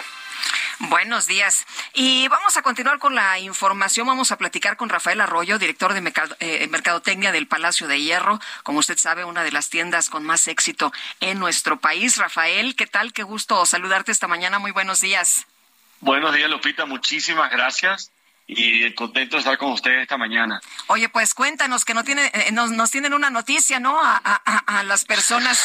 Eh, sí, cuéntanos, invítanos. Tenemos una gran noticia, es que tenemos Noche Falacio primer semestre. Normalmente, como venimos acostumbrados, la teníamos en el segundo semestre, eh, es nuestra franquicia más exitosa, decimos lanzarla ahora en el primer semestre. Esto se va a celebrar a partir del 17 de abril hasta el 15 de mayo en 13 tiendas. Eh, Noches Palacio, ¿qué significa eso? ¿Se modifican los horarios? ¿Qué más hay en, en Noches Palacio? A ver, Noches Palacio es una celebración venimos a celebrar un momento muy importante para nosotros. Hay una, una gran energía, hay muchos eventos pasando. Este año traemos un personaje digital muy especial que se llama Nova. Eh, ah, se me ha olvidado decirles, Noche Palacio este año nuestro, nuestro tema es estelar. Estamos hablando de un retrofuturo que ya, ya incluso pueden empezar a ver en nuestra publicidad y nuestra imagen y si entran en el hierro.com también podrán ver toda la, información de, la promoción. Eh, Rafael, ustedes siempre están innovando, siempre traen eh, buenas campañas diferentes, eh, siempre están atentos de lo que la gente quiere, ofrecen diferentes promociones. Cuéntanos ahora qué se puede esperar y me gustaría preguntarte también después de, de la pandemia, ¿qué fue lo que se aprendió y qué están haciendo distinto? Ok, empiezo con la pregunta número uno. Como nos tiene acostumbrados Noches Palacios, tenemos, eh, por las compras generamos monedas. Estas monedas después se pueden cambiar por regalos increíbles. Es uno de, de, los puntos más interesantes que tiene esta promoción. Adicional a eso, normalmente vamos a tener hasta 18 meses sin intereses. Hay un tema de split de pago que se, se lleva el pago hasta agosto del 2023 y normalmente los descuentos pueden llegar hasta 30%. Eso es en la parte promocional. Sobre la pandemia es una pregunta bastante interesante, importante. Eh, sabemos que a partir del 2020 el mundo cambió, esto no, no nos excluyó a nosotros y, y hay cosas que se aprendieron y que seguimos aprendiendo. Uno es la importancia de la unicanalidad, de poder tener diferentes canales que toca el cliente y de una manera sin fronteras para que se puedan mover entre ellos. ¿okay? Dos es escuchar al cliente, acompañarlos y, juntos poder desarrollar eh, nuestra actividad. Y lo otro es que estamos muy cercanos como personas, como humanos. Cuando empezó el 2020 dijeron, ah, no, es que la gente no vuelve a las tiendas, es que la gente ya no va a ver. Al contrario, una vez que eh, todo, todo el mundo pudo volver a la calle, vino con mucha fuerza, con mucha energía, con muchas ganas y eso, eso también fue un aprendizaje muy importante de cómo nos relacionamos nosotros como, como humanos, como personas. Eh, ¿Cuáles son las tiendas en donde se tienen estas noches Palacio y, y platícanos, eh, bueno, por qué estas tiendas en particular?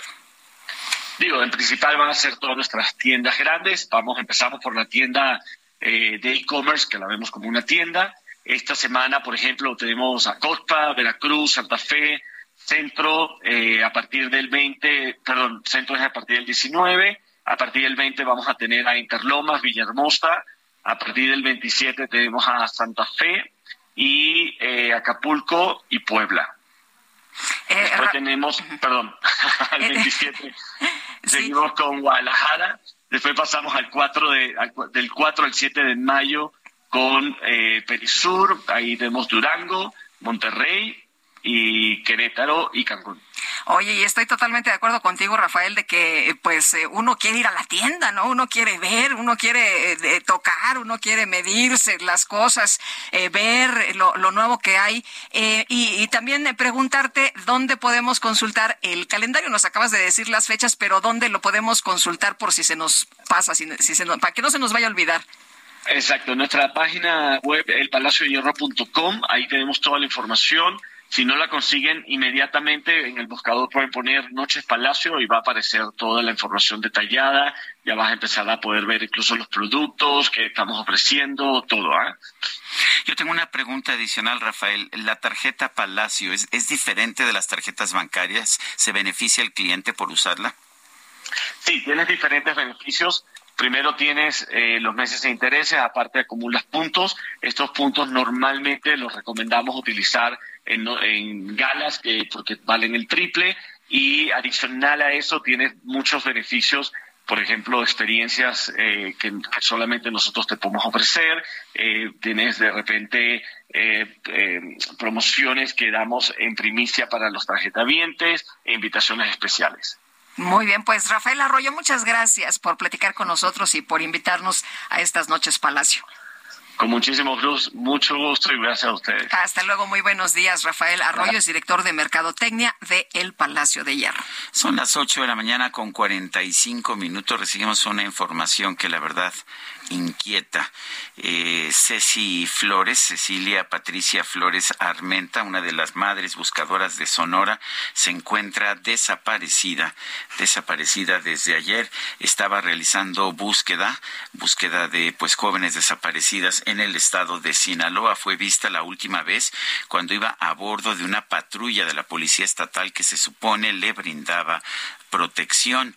Y bueno, pues ah, la información que estamos recibiendo es que está desaparecida desde ayer.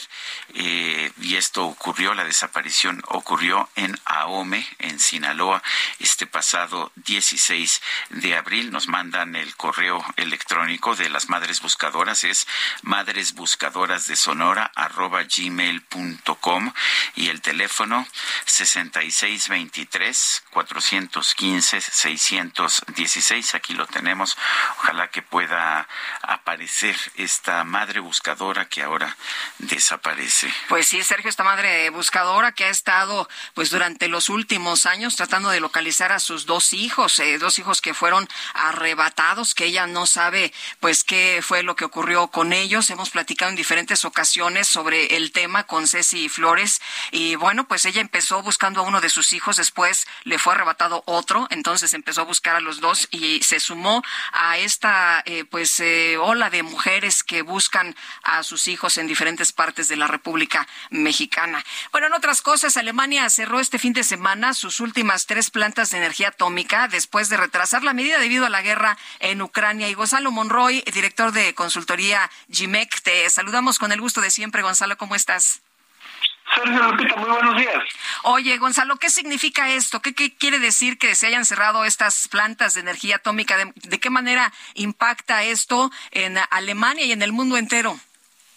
Pues mira, principalmente hay que entender lo que es quizá uno de los mayores errores de eh, Angela Merkel. Gran parte justamente hace alrededor de ocho años en este en este gobierno de coalición que tenía en ese entonces decide precisamente hacerle caso a sus entonces aliados del Partido Verde, que hay que decirlo es algo muy diferente a lo que tenemos en México. Y eh, obviamente empiezan a hacer este desfase, esta salida precisamente de la energía nuclear también en cierta forma presionados por el accidente nuclear en Fukushima, Japón, y se empieza justamente a crear una mega dependencia del gas natural ruso, en lo que empezaban a llegar a una economía mucho más limpia, sobre todo sustentada en energía renovable. Obviamente se atraviesa eh, la guerra, la invasión de Rusia a Ucrania y nos damos cuenta de que Vladimir Putin utiliza esa dependencia del gas ruso o acceso al gas ruso barato para obviamente presionar a Alemania y que no se involucrara en esta invasión. Hoy pues nos damos cuenta que Alemania ha tenido que correr a prácticamente todas las soluciones posibles, incluyendo la quema prácticamente indiscriminada de carbón para mantener las luces prendidas. Eh, de hecho, estaba yo viendo las cifras y, veo que pues lo que se producía en energía nuclear limpia ahora se está produciendo en energía de, de carbón, ciento, ciento tera, eh, teravatios de 170 teravatios hora, 180 es lo que se producía en nuclear. Eh, es absurdo, ¿no? ¿Por qué nos dicen que están tratando de combatir el calentamiento global cuando pues están quemando tanto carbón como quemaban antes de nuclear o como generaban antes con nucleares? Efectivamente, Sergio, y ahí es el, yo te diría que gran parte, yo te diría de la hipocresía alemana, pero también de una muy mala planeación y sobre todo una planeación hecha sobre supuestos que no aguantaban. Como lo mencionaba hace un segundo, pensaban que ese gas ruso era el status quo, que Rusia siempre se iba a ser el amigo de Occidente o al menos un socio eh, comercial, eh, yo te diría que confiable. Obviamente esos supuestos han sido echados por tierra los últimos años lo cual obviamente ha hecho que Estados, eh, sobre todo Alemania, empiece a replantear, y yo diría que Europa en su conjunto, ha replanteado su dependencia hacia dónde tiene que hacer cosas. Yo te diría, una buena parte, una solución parcial, pero está en ese punto, es de que Alemania también ha reducido sus compras de gas natural. Ahora ya no se lo compra a, Rusia, hoy se lo compra principalmente a Qatar, a Noruega y sobre todo a los Estados Unidos. Pero sin embargo, su gran objetivo de ser autosuficientes eh, energéticamente, pues por lo pronto ha sido, si no sepultado, ha prácticamente extinguido ese sueño. Oye, Gonzalo, entonces se reciben el gas de otras partes eh, ahora que se cierra de, de, Rusia, pero eh, pues de todas maneras están trayendo gas que se supone que podrían tener la energía de estas plantas nucleares, ¿no? Efectivamente, y ahí es una parte, una gran paradoja de todo lo que está pasando al día de hoy. Podemos llamarlos una gran contradicción o incluso uno de los más grandes eh, errores que se han cometido en los últimos años. Porque la dependencia, como muy bien, antes era con Rusia, ahora es con otros países, siendo que Alemania podría también desarrollar sus propios recursos. Uno de ellos era precisamente estas plantas nucleares, pero un acuerdo que se, un acuerdo político de hace cerca de ocho años, pues hoy definitivamente los tiene pues con las manos atadas. Bueno, pues parece parece que es un que es un error. Lo, lo consideras como uno de los más graves errores de Angela Merkel como jefa de gobierno de, de Alemania, ¿no es así? Por supuesto que sí, Sergio. Aquí te digo, el gran, el gran error de la planeación de Angela Merkel era pensar que los que eran sus socios lo iban a hacer o iban a ser confiables. Y la segunda, quizá la más importante, es que un acuerdo político, pues por desgracia, no es sostenible en ese caso a largo plazo. O sea, debió, debió haber sido técnico, ¿no? Efectivamente, y era un plan justo más de desfase.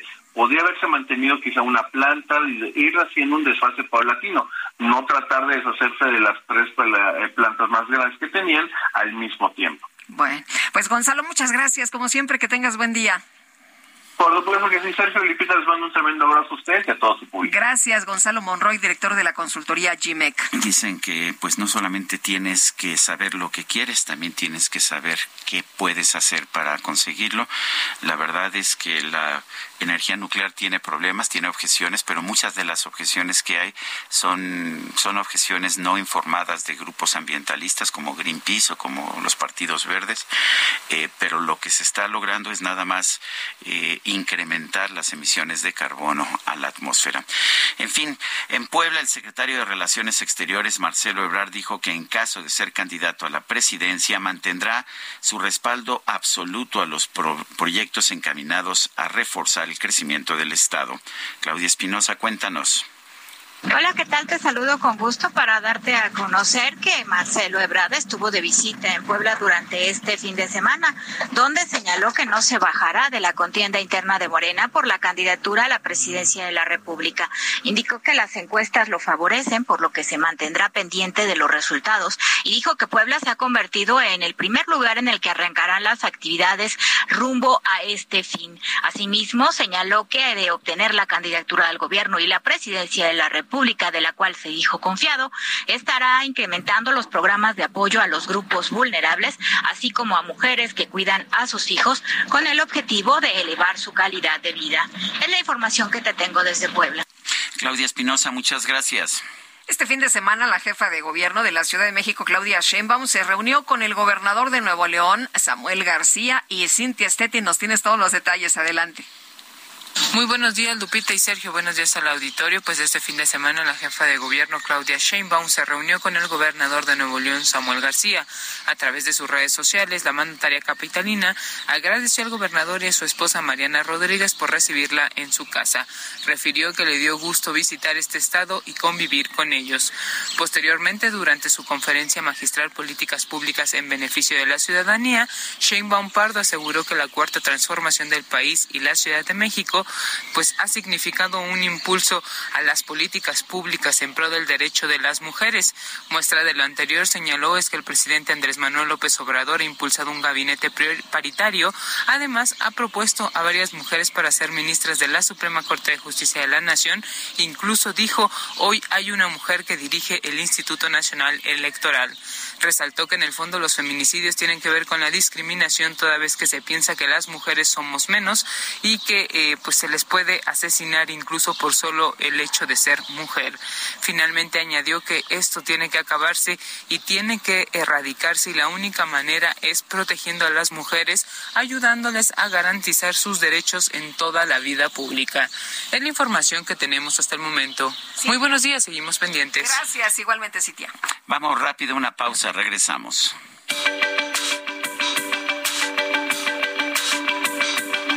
Sergio Sarmiento y Lupita Juárez quieren conocer tu opinión, tus comentarios o simplemente envía un saludo para ser más cálida esta mañana.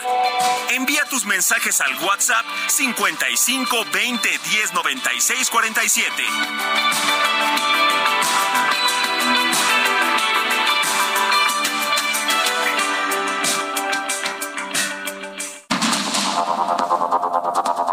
Continuamos con Sergio Sarmiento y Lupita Juárez por el Heraldo Radio.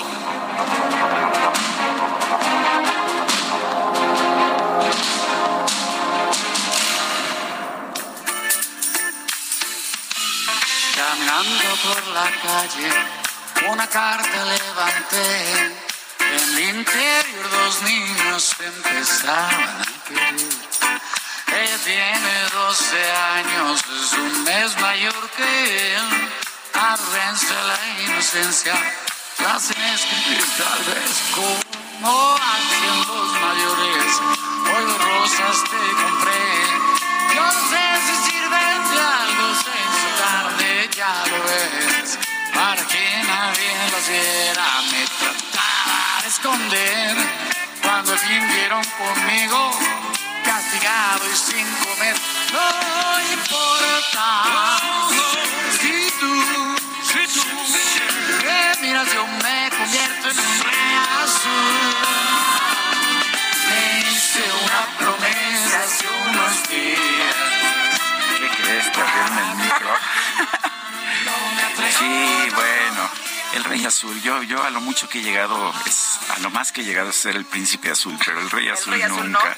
Bueno, esta es la versión con Mijares. La verdad, la voz de Mijares mejor, pero la voz de Manuel muy cálida, muy especial. Oye, ¿y qué tal en el auditorio estos dos? Eh, qué barbaridad, los reyes, los reyes sin duda. A ver si identificas quiénes están en esta foto. A ver, ahí parece que estamos eh, tú, yo, Edgar Estrada y Emanuel. En aquellos tiempos. En aquellos tiempos, qué bien se ve Manuel, ¿eh? Sí. Nosotros no tanto, pero sí.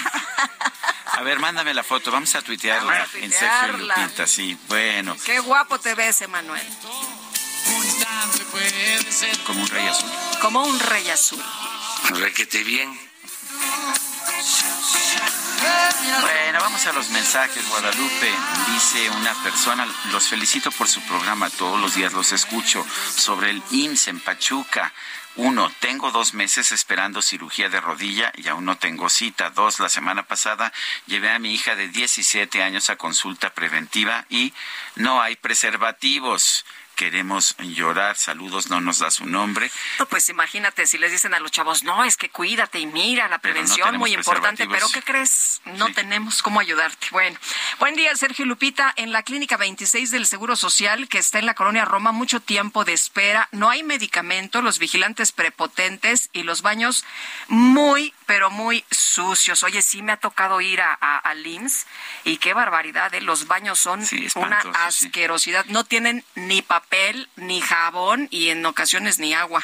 Ahora nos dice Carlos Hurtado, el economista, hay que diferenciar. El IMSS no es público, no es necesariamente público. Es un servicio personalizado que pagan mayoritariamente las empresas. Hay buenas experiencias, sí, pero debería ser así en todos los casos. Es un servicio pagado no es gratuito. Los hospitales de salud sí son públicos y claramente deficientes e insuficientes para atender a la población abierta. Pues sí, eh, pagan los eh, trabajadores y paga el, el empresario, ¿no? Así es. Eh, dice Alberto, pésimo servicio en el IMSS. Mi suegra está internada en la clínica 29. No hay trato humano. El personal es agresivo y sin ningún sentido o vocación de servicio.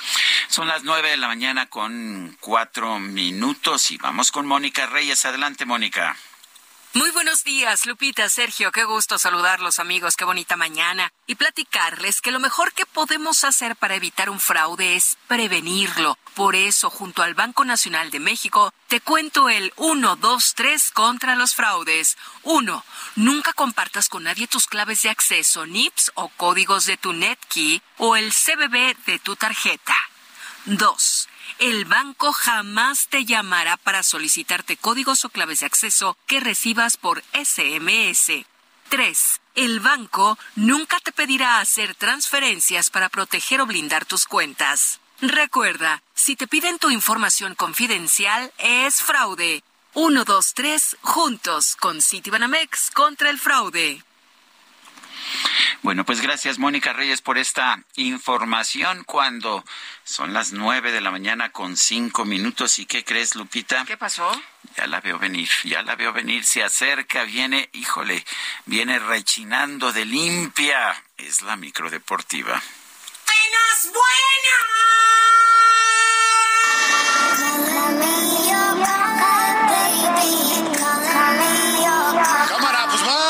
Música, hijo.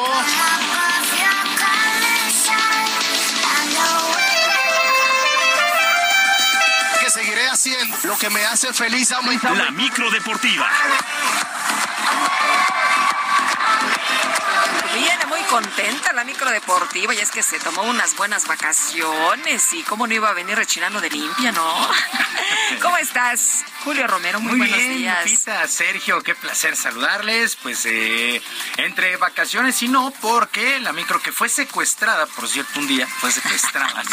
Sí, este, ya trae peluche nuevo en el tablero, los tubos vienen cromados, los rines brillantísimos, ya tenemos una nueva eh, bola de billar en la palanca, ¿no? Ese- esta micro viene, pero- Viene muy chula. Viene recargada. Bueno, vámonos con la información. Eso sí, siempre aventando lámina informativa.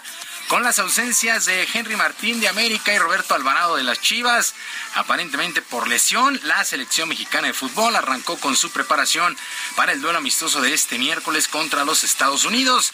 Ambos jugadores se presentaron con el equipo, pero luego de una evaluación del cuerpo médico se determinó que no podrán hacer el viaje a Phoenix, Arizona. En su lugar, el técnico del tricolor Diego Coca llamó a Efraín Álvarez del Galaxy de Los Ángeles y a Edgar López del Toluca que por cierto tiene su primera convocatoria al tricolor.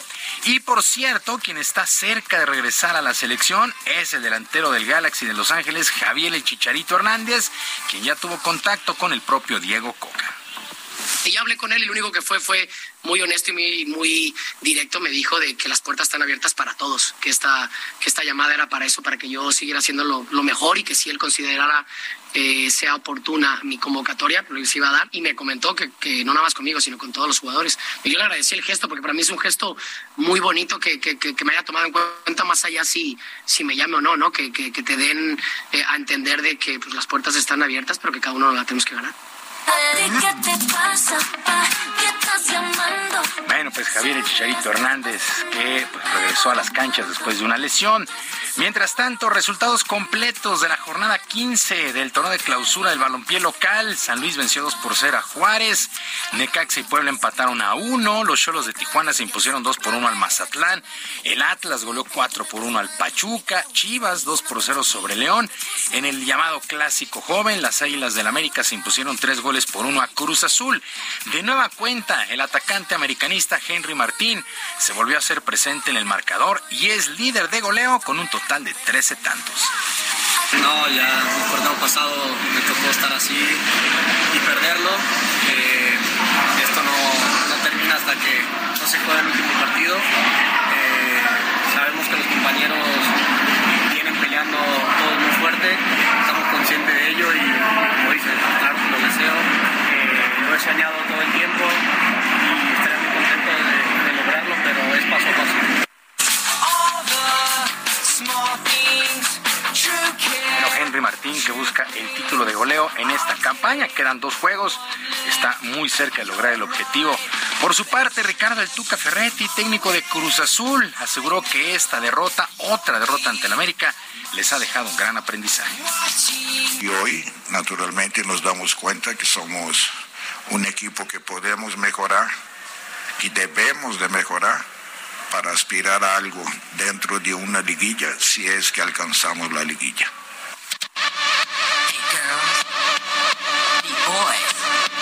Así, una edición más del llamado Clásico Joven es para el América. El día de ayer en Ciudad Universitaria, qué reencuentro de la afición con el equipo. Pumas venció 3 por 1 a los Diablos Rojos del Toluca. Eh, pues todo bajo el mando del técnico Antonio Mohamed.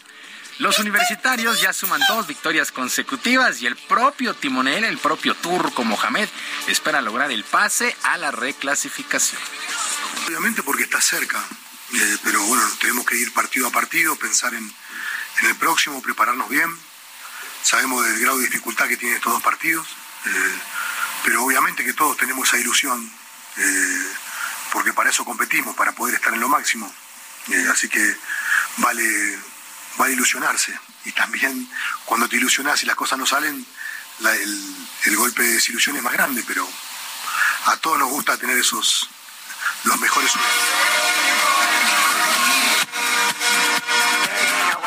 Así las cosas con el triunfo de Pumas sobre el Toluca. Solamente tres derrotas, me están pasando el dato. Eh, Tres perdidos, tercera posición, ¿eh? Tercera, posición. 28 puntos, 8 ganados, 4 empatados, 3 perdidos, 30 goles a favor y 18 goles en contra. Ahí está, Ahí está. nada más. El dato. no venía preparada. Del, el dato del Toluca. Eh, de los Pumas, bueno, pues ahí están arañando la reclasificación. En los otros dos duelos que cerraron esta jornada 15, Querétaro empató sin goles con Tigres y el Santos Laguna 2 por 1 sobre los Rayados del Monterrey, que a pesar de esta derrota siguen siendo líderes generales con 34 puntos, pero el América ya está cerca con 30. Efectivamente, Toluca tiene 28, lo mismo que Chivas en el cuarto sitio. Y los Esmeraldas de León son quintos de esta top, el top 5 de la micro con 26 unidades. León en quinto sitio.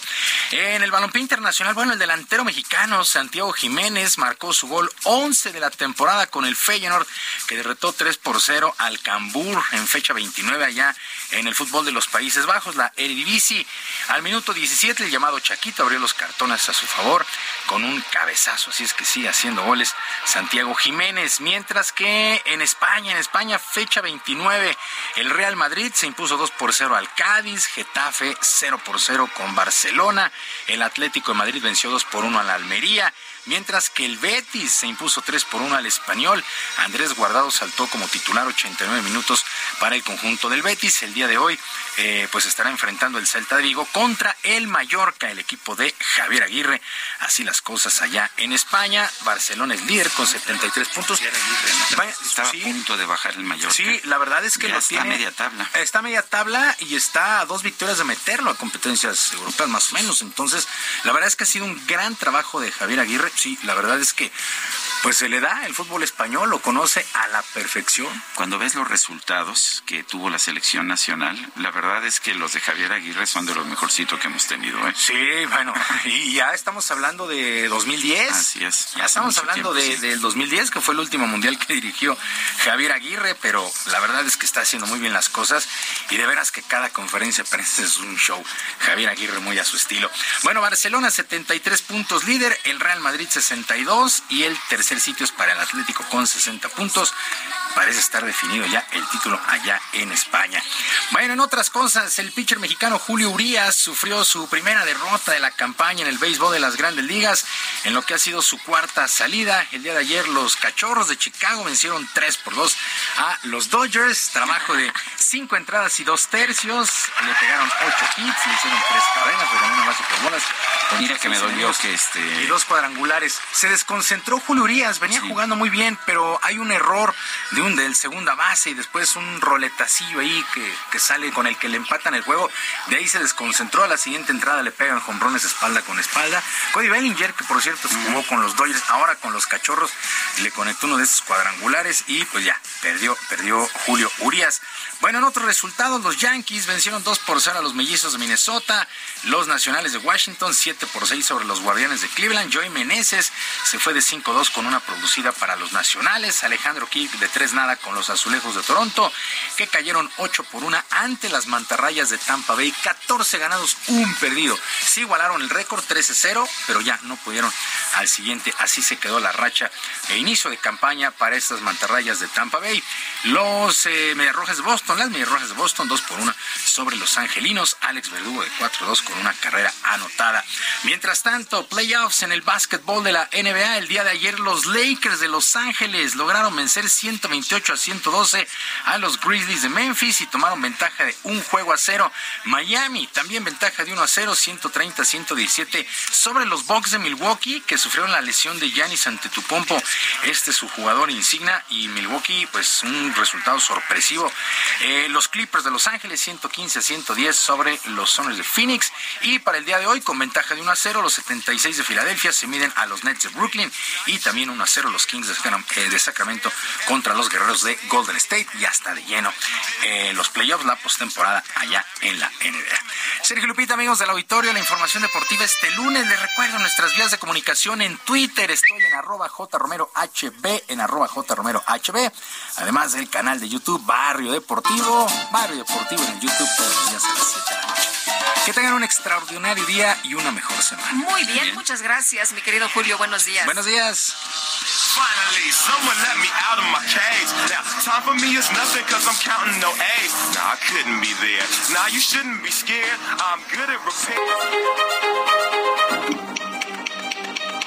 Ruta 2023.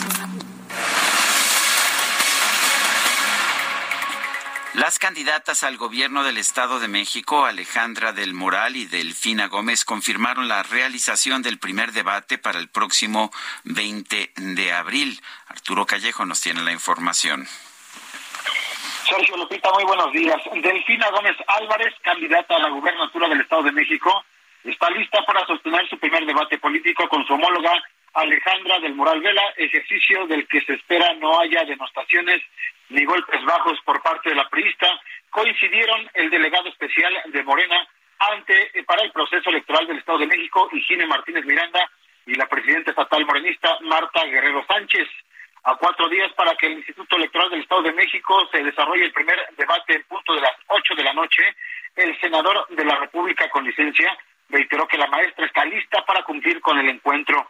Guerrero Sánchez expresó que la candidata Gómez Álvarez también está lista y el próximo y el debate próximo no es como para que la Texcocana tenga que prepararse con mucha anticipación, pues conoce la entidad y los problemas de los 17 millones de mexiquenses. Este primer encuentro político tendrá la duración de una hora y será transmitido por la televisora del gobierno estatal y las plataformas electrónicas del Instituto Electoral del Estado de México. Los temas a debatir serán dados a conocer en el transcurso de este día. Sergio Lupito es mi reporte desde el Estado de México. Muy bien, gracias por esta información, Arturo. Buenas, buenos días. Arturo Callejo, allá en el Estado de México. Bueno, este domingo se llevó a cabo el primer debate entre los candidatos al gobierno de Coahuila, los abanderados de Morena y PT, Armando Guadiana y Ricardo Mejía, pues tuvieron ahí sus encuentros, tuvieron ahí sus enfrentamientos, cruce de acusaciones que incluyeron calificativos como traidor. Vamos a escuchar. ¿Por qué no nos platicas, senador Guadiana, cuando te metieron en Topo Chico por defraudar por 20 millones al Banco de Comercio Exterior? Estoy hablando, 20 millones al Banco de Comercio te voy a Exterior contestar. que defraudaste a los Traidor, japoneses traidor con sin vergüenza. Candidato. Candidato. Y aquí estás tú, mira, ayudaste a Riquelme a llegar, a Fraustro a llegar y ahora apoyas a Manolito a llegar. No tienes vergüenza. Bueno, pues eh, le dijo también que estaba involucrado con los Zetas, en fin, le hizo acusaciones muy fuertes y bueno, pues no se quedó callado Guadiana, ¿no? También le dijo que él era un eh, traidor. Y por otro lado, Guadiana y Mejía, además de Lenin Pérez, candidatos de la Alianza Partido Verde, Unidad Democrática de Coahuila, acusaron al abanderado de coalición PRI, PAN y PRD, Manolo Jiménez, de representar la continuidad de la corrupción.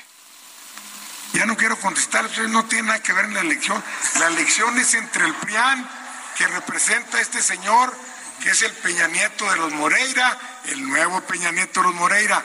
Quieren que sigan ellos, ustedes sigan con el PRIAN.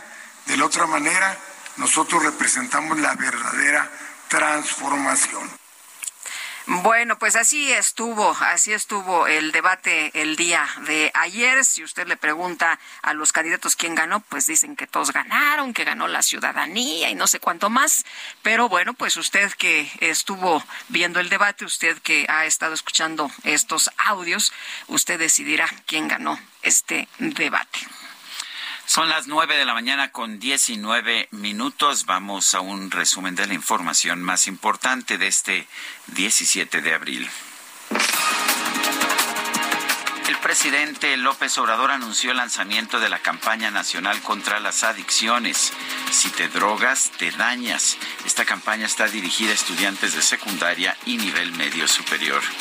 La campaña contra las adicciones, que es algo importantísimo, fundamental, porque tiene que ver con la prevención.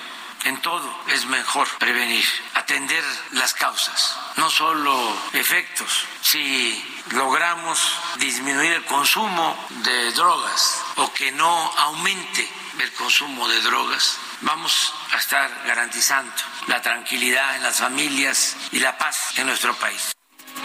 Bueno, por otro lado, reiteró su compromiso de tener en México un sistema de salud mejor que el de Dinamarca. Aseguró que su gobierno ya tiene garantizado el abasto de medicamentos para 2023 y 2024. Eh, ya dije que no va a ser como el de Dinamarca, sino va a ser mejor. Y entonces inmediatamente, ¿no? Boletín del conservadurismo, Pasquín, inmundo, eh, responde, ¿no? Que no hay abasto porque ellos estaban metidos, eran parte ¿no? de la mafia que manejaba lo de los medicamentos. Pero ya ven que somos perseverantes, ¿no? Y que aguantamos. Y todo lo que resiste, apoya. Y ya logramos comprar todos los medicamentos para este año y para el próximo. Me da muchísimo gusto poder informarlo. Bueno, que dé nombres, ¿no? Y que castigue, que haya una investigación, que castigue a los mafiosos. Pues sí, pero a ver, aquí el punto es que no es la primera vez que dice que ya no va a haber desabastecimiento en los medicamentos. El gobernador de Nuevo León, Samuel García, informó que este lunes comienza una gira de trabajo por Alemania con el objetivo de atraer mayor inversión extranjera a su estado. El ejército de los Estados Unidos dio a conocer que realizó un ataque con helicóptero en el norte de Siria en contra de un jefe del grupo yihadista Estado Islámico responsable de atentados en Europa y Medio Oriente. La justicia francesa absolvió a las empresas Airbus y Air France por el desplome del vuelo AF 447 de Air France registrado en el 2009. En ese accidente murieron 228 personas. El ex legislador indio Atik Ahmad, acusado de homicidio, fue asesinado junto con su hermano en un ataque armado captado en directo por la televisión de ese país compa, ¿qué le parece esa morra? La que anda bailando sola me gusta pa' mí.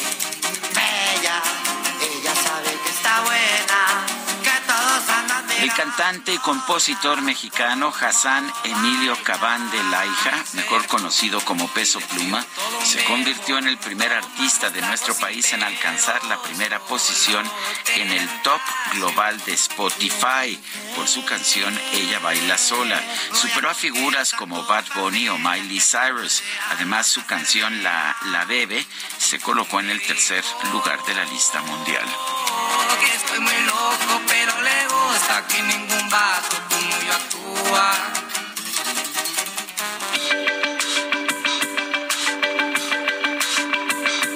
Para Lupita Juárez, tu opinión es importante.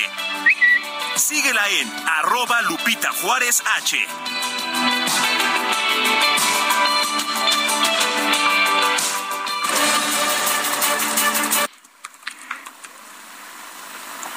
Ay, Quique.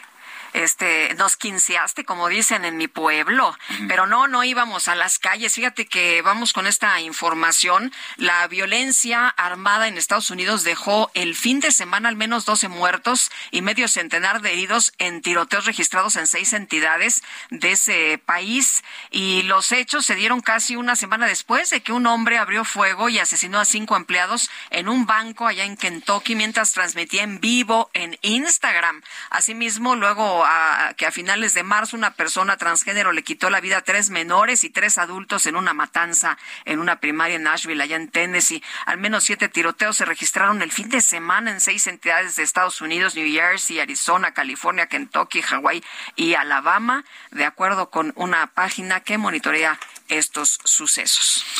Son las nueve de la mañana con 24 minutos. Nuestro, nuestro número telefónico para que nos mande mensajes, mensajes de voz o de texto por tweet, por WhatsApp, es el 55 2010 96 47. Repito, 55 2010 96 47. En Twitter, arroba Sergio y Lupita. Le recomiendo también la cuenta de arroba Heraldo de México. Vamos a una pausa y regresamos. Y de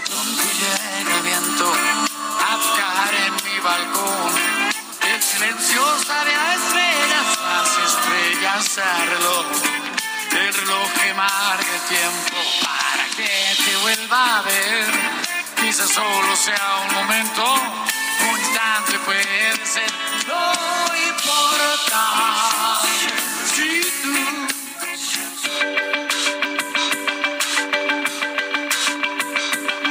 Sergio Sarmiento y Lupita Juárez quieren conocer tu opinión, tus comentarios o simplemente envía un saludo para hacer más cálida esta mañana. Envía tus mensajes al WhatsApp 55 20 10 96 47.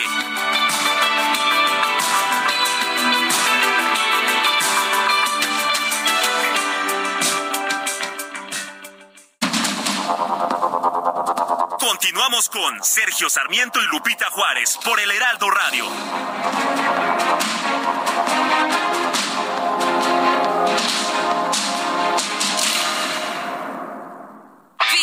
Contra los precios altos. En abril tenemos los enganches más bajos para que estrenes un Fiat Mobi, Fiat Argo o Fiat Pulse. El mejor momento para estrenar con enganches desde 20 mil pesos. Fiat estrena. Con poco te lo llevas. Solo del 20 al 24 de abril. Fiat. CAT 30.6% informativo. Consulta términos y condiciones en fiat.com.mx. Ahora me voy. No me lo repitas. Estoy recogiendo las cosas precisas para irme a un hotel. Es un poeta. Un par de pijamas, jabón, zapatillas y un par de camisas para no volver. Ahora me voy. No me lo repitas.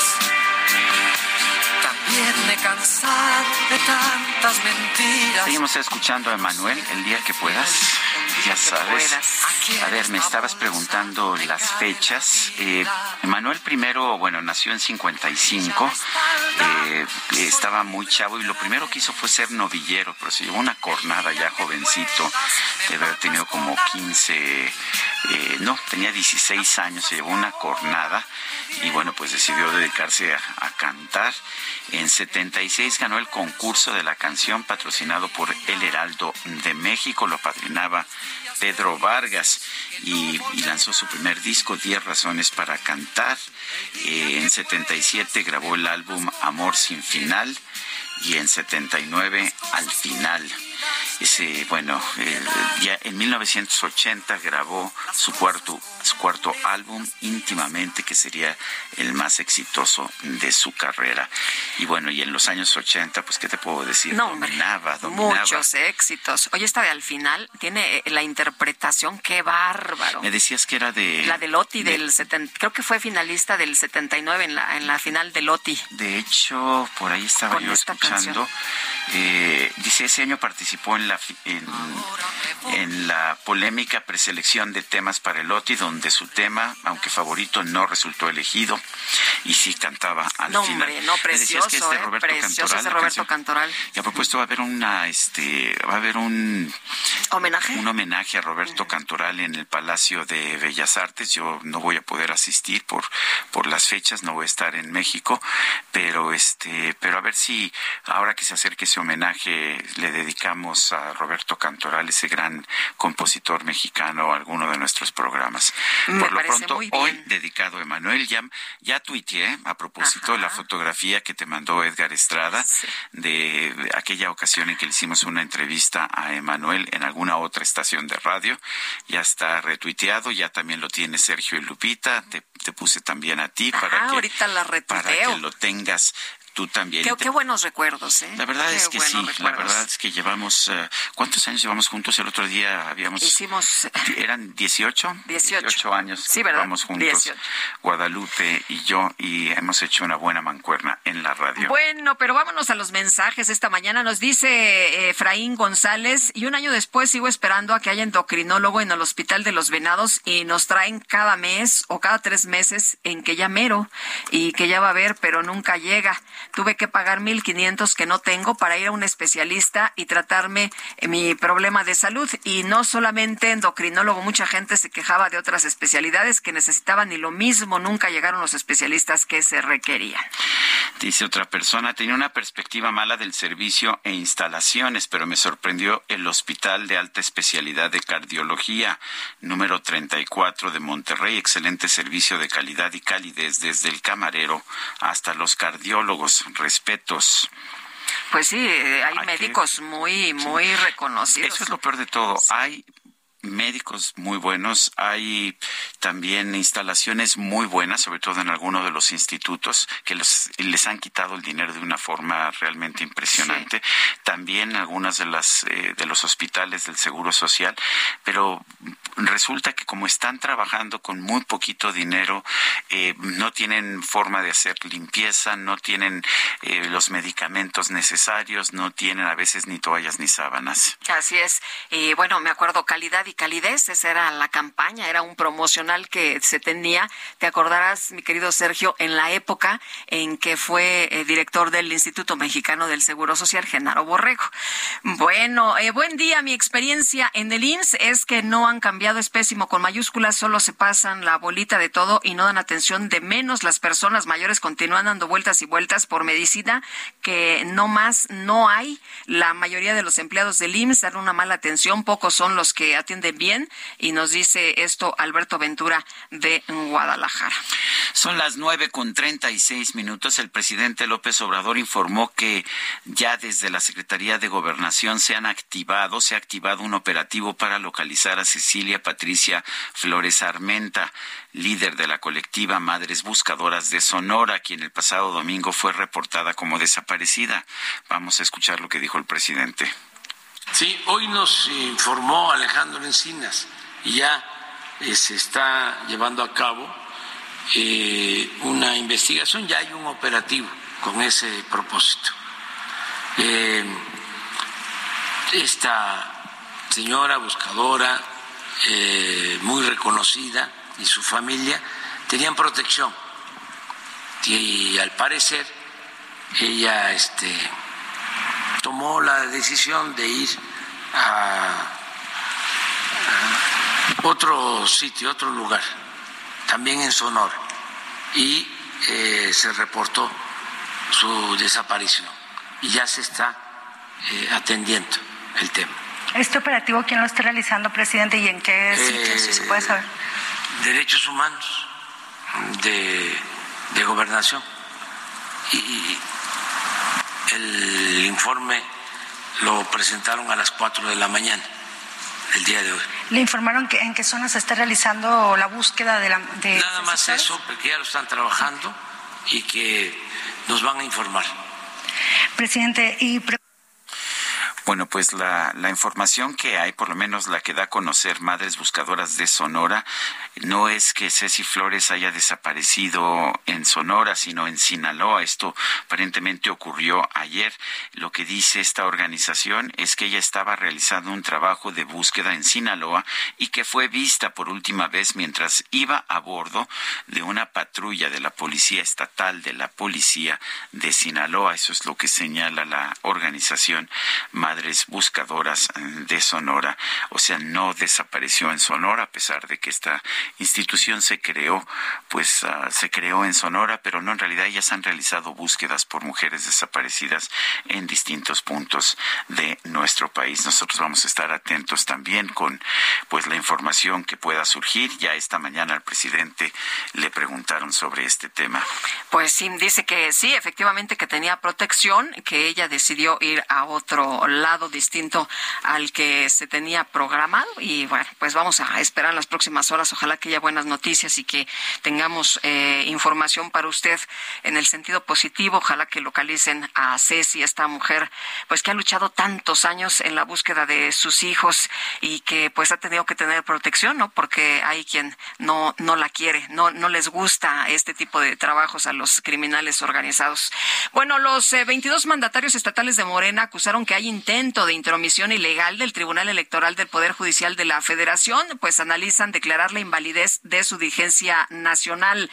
Eh, pues tendrían que eh, respetar los estatutos, ¿no? Eh, y, si el tribunal hace un análisis y les dice lo, que, se tiene que hacer, deberían de respetarlo. Que los estatutos establecían que el mandato tanto de Alejandro Moreno en el PRI como de Mario Delgado en el en Morena, pues terminaban este año. Eso es lo que pues dicen los estatutos. Sí, el tribunal difundió, de hecho, hace varias semanas un proyecto de sentencia elaborado por la magistrada Yanino Tálora para resolver las impugnaciones promovidas por cientos de morenistas que reclamaron la supuesta ilegalidad del Congreso Nacional de ese partido y las decisiones ahí tomadas, entre ellas las prórrogas de mandato de Delgado como de Citlali Hernández como secretaria general. Y bueno, pues inconformes con la posibilidad de que se apruebe esta propuesta de sentencia, los gobernadores de las 21 entidades y la jefatura de gobierno de la Ciudad de México, todos pertenecientes a Morena, firmaron un desplegado para rechazar el proyecto y alertar que aprobar la decisión de esta naturaleza sería una intromisión, dicen, una intromisión ilegal. Pues vamos a ver qué es lo que determina cuál es la sentencia del máximo órgano que da la última palabra sobre estos temas. Eh, pues, eh, y, y bueno, si lo respetan y si lo acatan en Morena. Son las nueve de la mañana con cuarenta minutos. Familiares del agente de migración Rodolfo Collazo N protestaron este fin de semana por la liberación del funcionario a quien el pasado 5 de abril vincularon a proceso por la tragedia donde murieron eh, cuarenta 40 migrantes en Ciudad Juárez, Chihuahua. Dalia Collazo es hermana de Rodolfo Collazo. Dalia Collazo, gracias por tomar nuestra llamada. Explíquenos cuál es la situación en este momento. Mire, este, mi hermano, ese día, ese día que, que sucedió la tragedia, él le tocó estar en turno, ¿verdad? Pero él no estuvo en las instalaciones, a él mandaron a una diligencia a llevar dos niños al DIF. Sí, él en el momento que sucedió la tragedia, pues no estaba ahí. Entonces, él va a llevar a los niños, los entrega en el DIF, cuando regresa ya había sucedido la tragedia.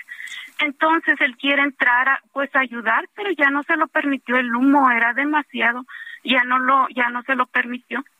Entonces, este todo desde entonces lo tuvieron declarando, declarando, lo tuvieron dos días, ¿verdad? Incluso al segundo día eh, nos lo negaban, no sabíamos ni siquiera dónde estaba, lo negaban, este y finalmente ya de madrugada nos dijeron que dónde estaba, nos dijeron que estaba declarando que no estaba detenido, ¿verdad? Este, le giramos un amparo que no procedió, giraron la orden de aprehensión, ya ya ya no salió de ahí. Incluso desde ahí, pues no hemos ni siquiera podido verlo.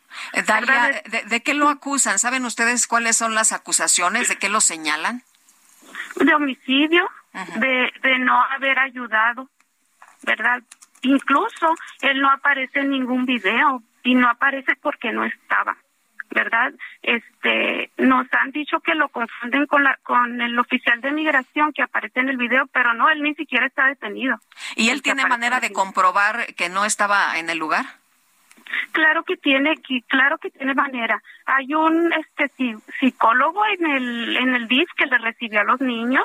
Hay un oficio que se giró, ¿verdad? Donde él este donde él entrega a los niños.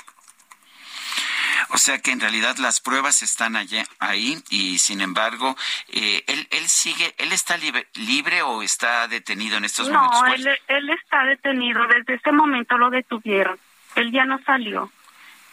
Y nos dice que no no lo han dejado eh, ver. Eh, ¿Cuáles son las eh, pues las razones que les dan para que no puedan ver ustedes a, a, su hermano? Lo que pasa es de que de que el trámite es muy largo. O sea, ya hicimos el trámite y es de mes y medio a dos meses, sí, para poder entrar a verlo. Sí.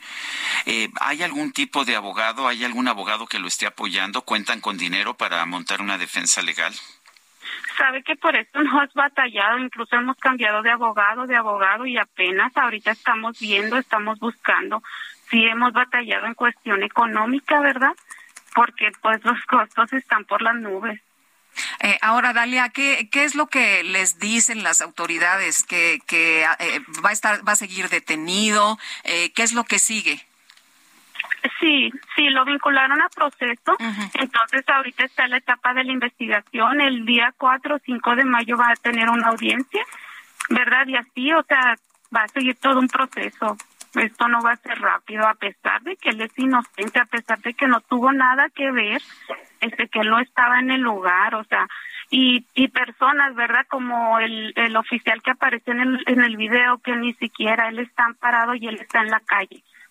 Sí, o sea, ni siquiera este, este procedió contra él, siendo que él hay pruebas, ¿verdad?, de que ahí estuvo. O sea, el, el tema principal es que confunden a su hermano con la persona que estaba allá adentro. Puede ser, o sea, puede ser, mire, el tema principal es, es que cuando mi hermano sale a llevar a unos a los niños, se gira un oficio para que para sacar a los niños, pero ese oficio no está a nombre de mi hermano, está a nombre de otra persona. Nos comentan que que procede las autoridades cuando la persona del turno anterior no alcanzó a llevarlos. Entonces ese oficio ya estaba girado, eh, toman ese oficio y mi hermano lleva a los niños con el nombre de otra persona.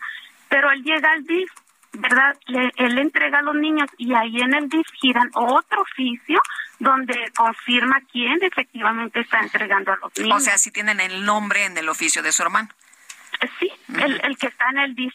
No, bueno, pues eso puede Pues de- ser. debería ser prueba como para que en automático Es lo prueba. liberaran con, eh, con- siempre con la reserva las reservas del caso pero pues aquí Claro. parece que por razones políticas se detiene a alguien y hay que mantenerlo para que no nos digan que estamos liberando a culpables no Claro, inclusive sus compañeros declaran, o sea, que mi hermano no tiene nada que ver, que él no estaba en el lugar. ¿Su hermano era agente, eh, era agente de, de migración? Sí, así es. ¿Y cuánto tiempo tenía trabajando ahí? Mira, él tenía, yo creo que ya estaba por cumplir dos años, tenía como un año y medio, pero en el turno, en- él no, él no estaba en el turno, él tenía apenas, lo pasaron esta, esta quincena porque uno de sus compañeros iba a salir de vacaciones. El turno nocturno no, no lo tenía, él estaba de mañana. Incluso a él no lo ponían de noche porque hace, hace ya algún, algunos años él sufrió una embolia.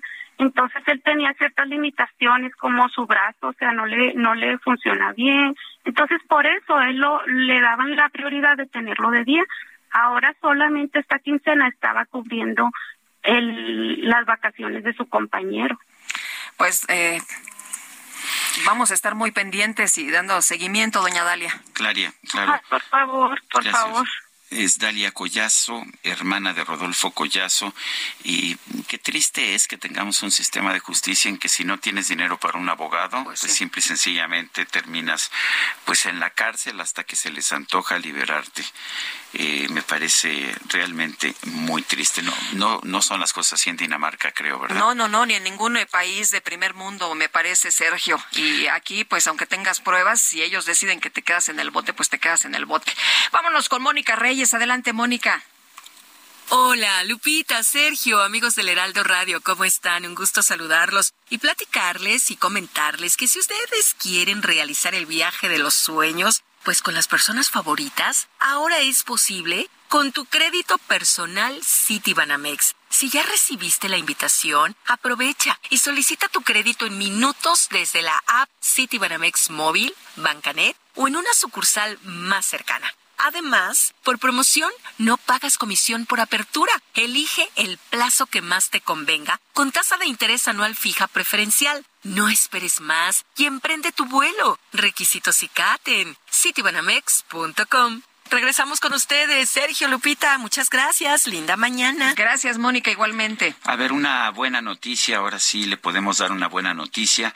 La Fiscalía de Sonora acaba de dar a conocer que autoridades de la Fiscalía de Sinaloa, recordemos que Cecilia Patricia Flores Armenta desapareció en Sinaloa, confirmaron a la Fiscalía de Sonora que esta mujer apareció sana y salva.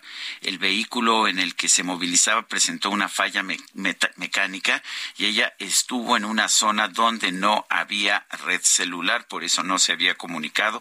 Se le reportó como desaparecida ayer. Podemos, eh, podemos decirle que Cecilia Patricia Flores Armenta, aparecida, sana y salva, y reporta haber sufrido una falla mecánica en una zona donde no había conexión de celular. Pues una gran noticia, una magnífica noticia esta mañana. Y ya está listo el comentario de Federico Arriola, el periodista Federico Arriola. ¿Cómo estás? Qué gusto saludarte. Buenos días. Buenos días, Lupita, Sergio.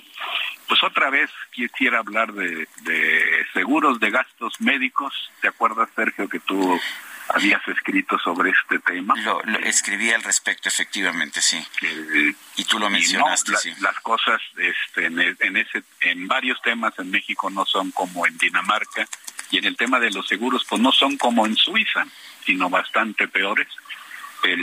Hoy Carlos Mota en el Heraldo, en, en el periódico impreso y en el Internet del Heraldo, eh, hace un artículo bastante interesante eh, sobre los incumplimientos, sobre los engaños a los que recurren las compañías aseguradoras para no cumplir con sus clientes y le exige a la Secretaría de Hacienda y a la Comisión Nacional de Seguros y Fianzas pues, que hagan algo, porque dejar la protección de los usuarios o de las personas clientes de los de los seguros solo en manos de la Conducef este, es, es muy poco. La Conducef no tiene dientes para, para someter a empresas tan poderosas y la Comisión de Seguros y Fianzas, este, que yo pienso que hace bien su trabajo, como dice Mota, se, se concentra seguramente, probablemente porque, porque así se lo mandata la ley, se concentra solo en revisar este, razones financieras como sus niveles de capitalización o de solvencia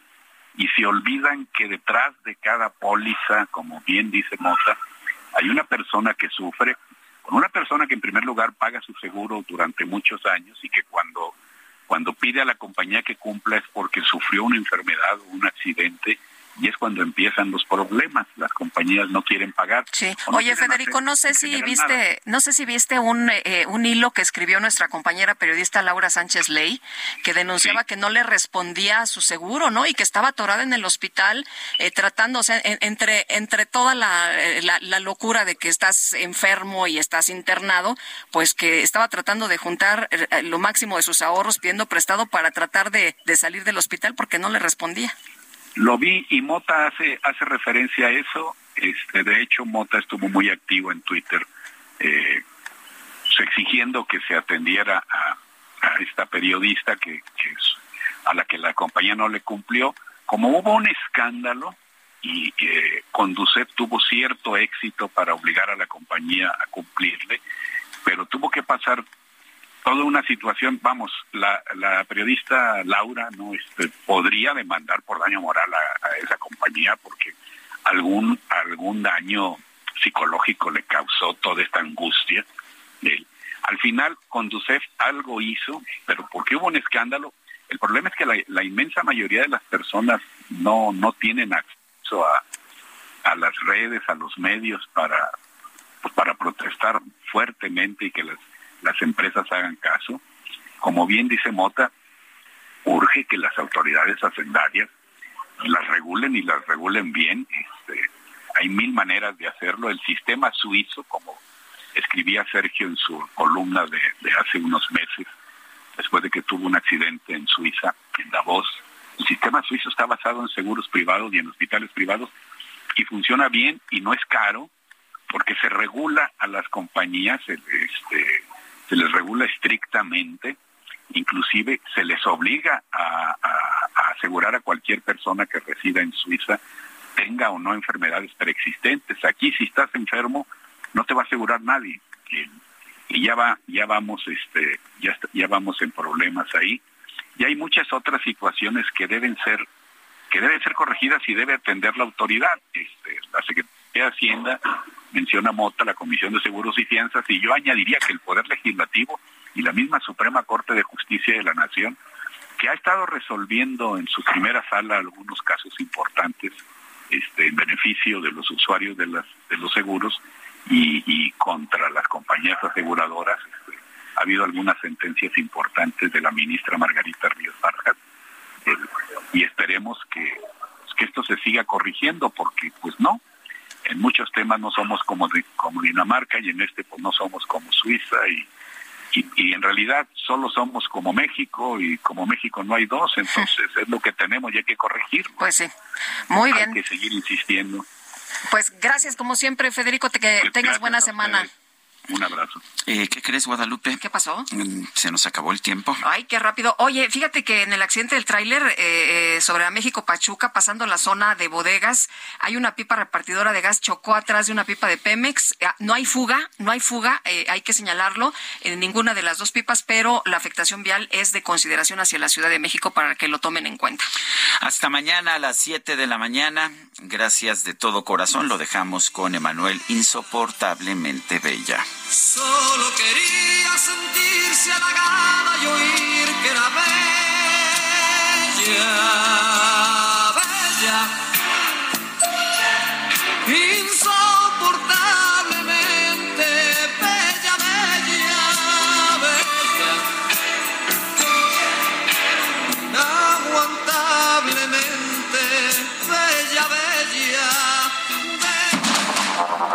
Heraldo Media Group presentó Sergio Sarmiento y Lupita Juárez.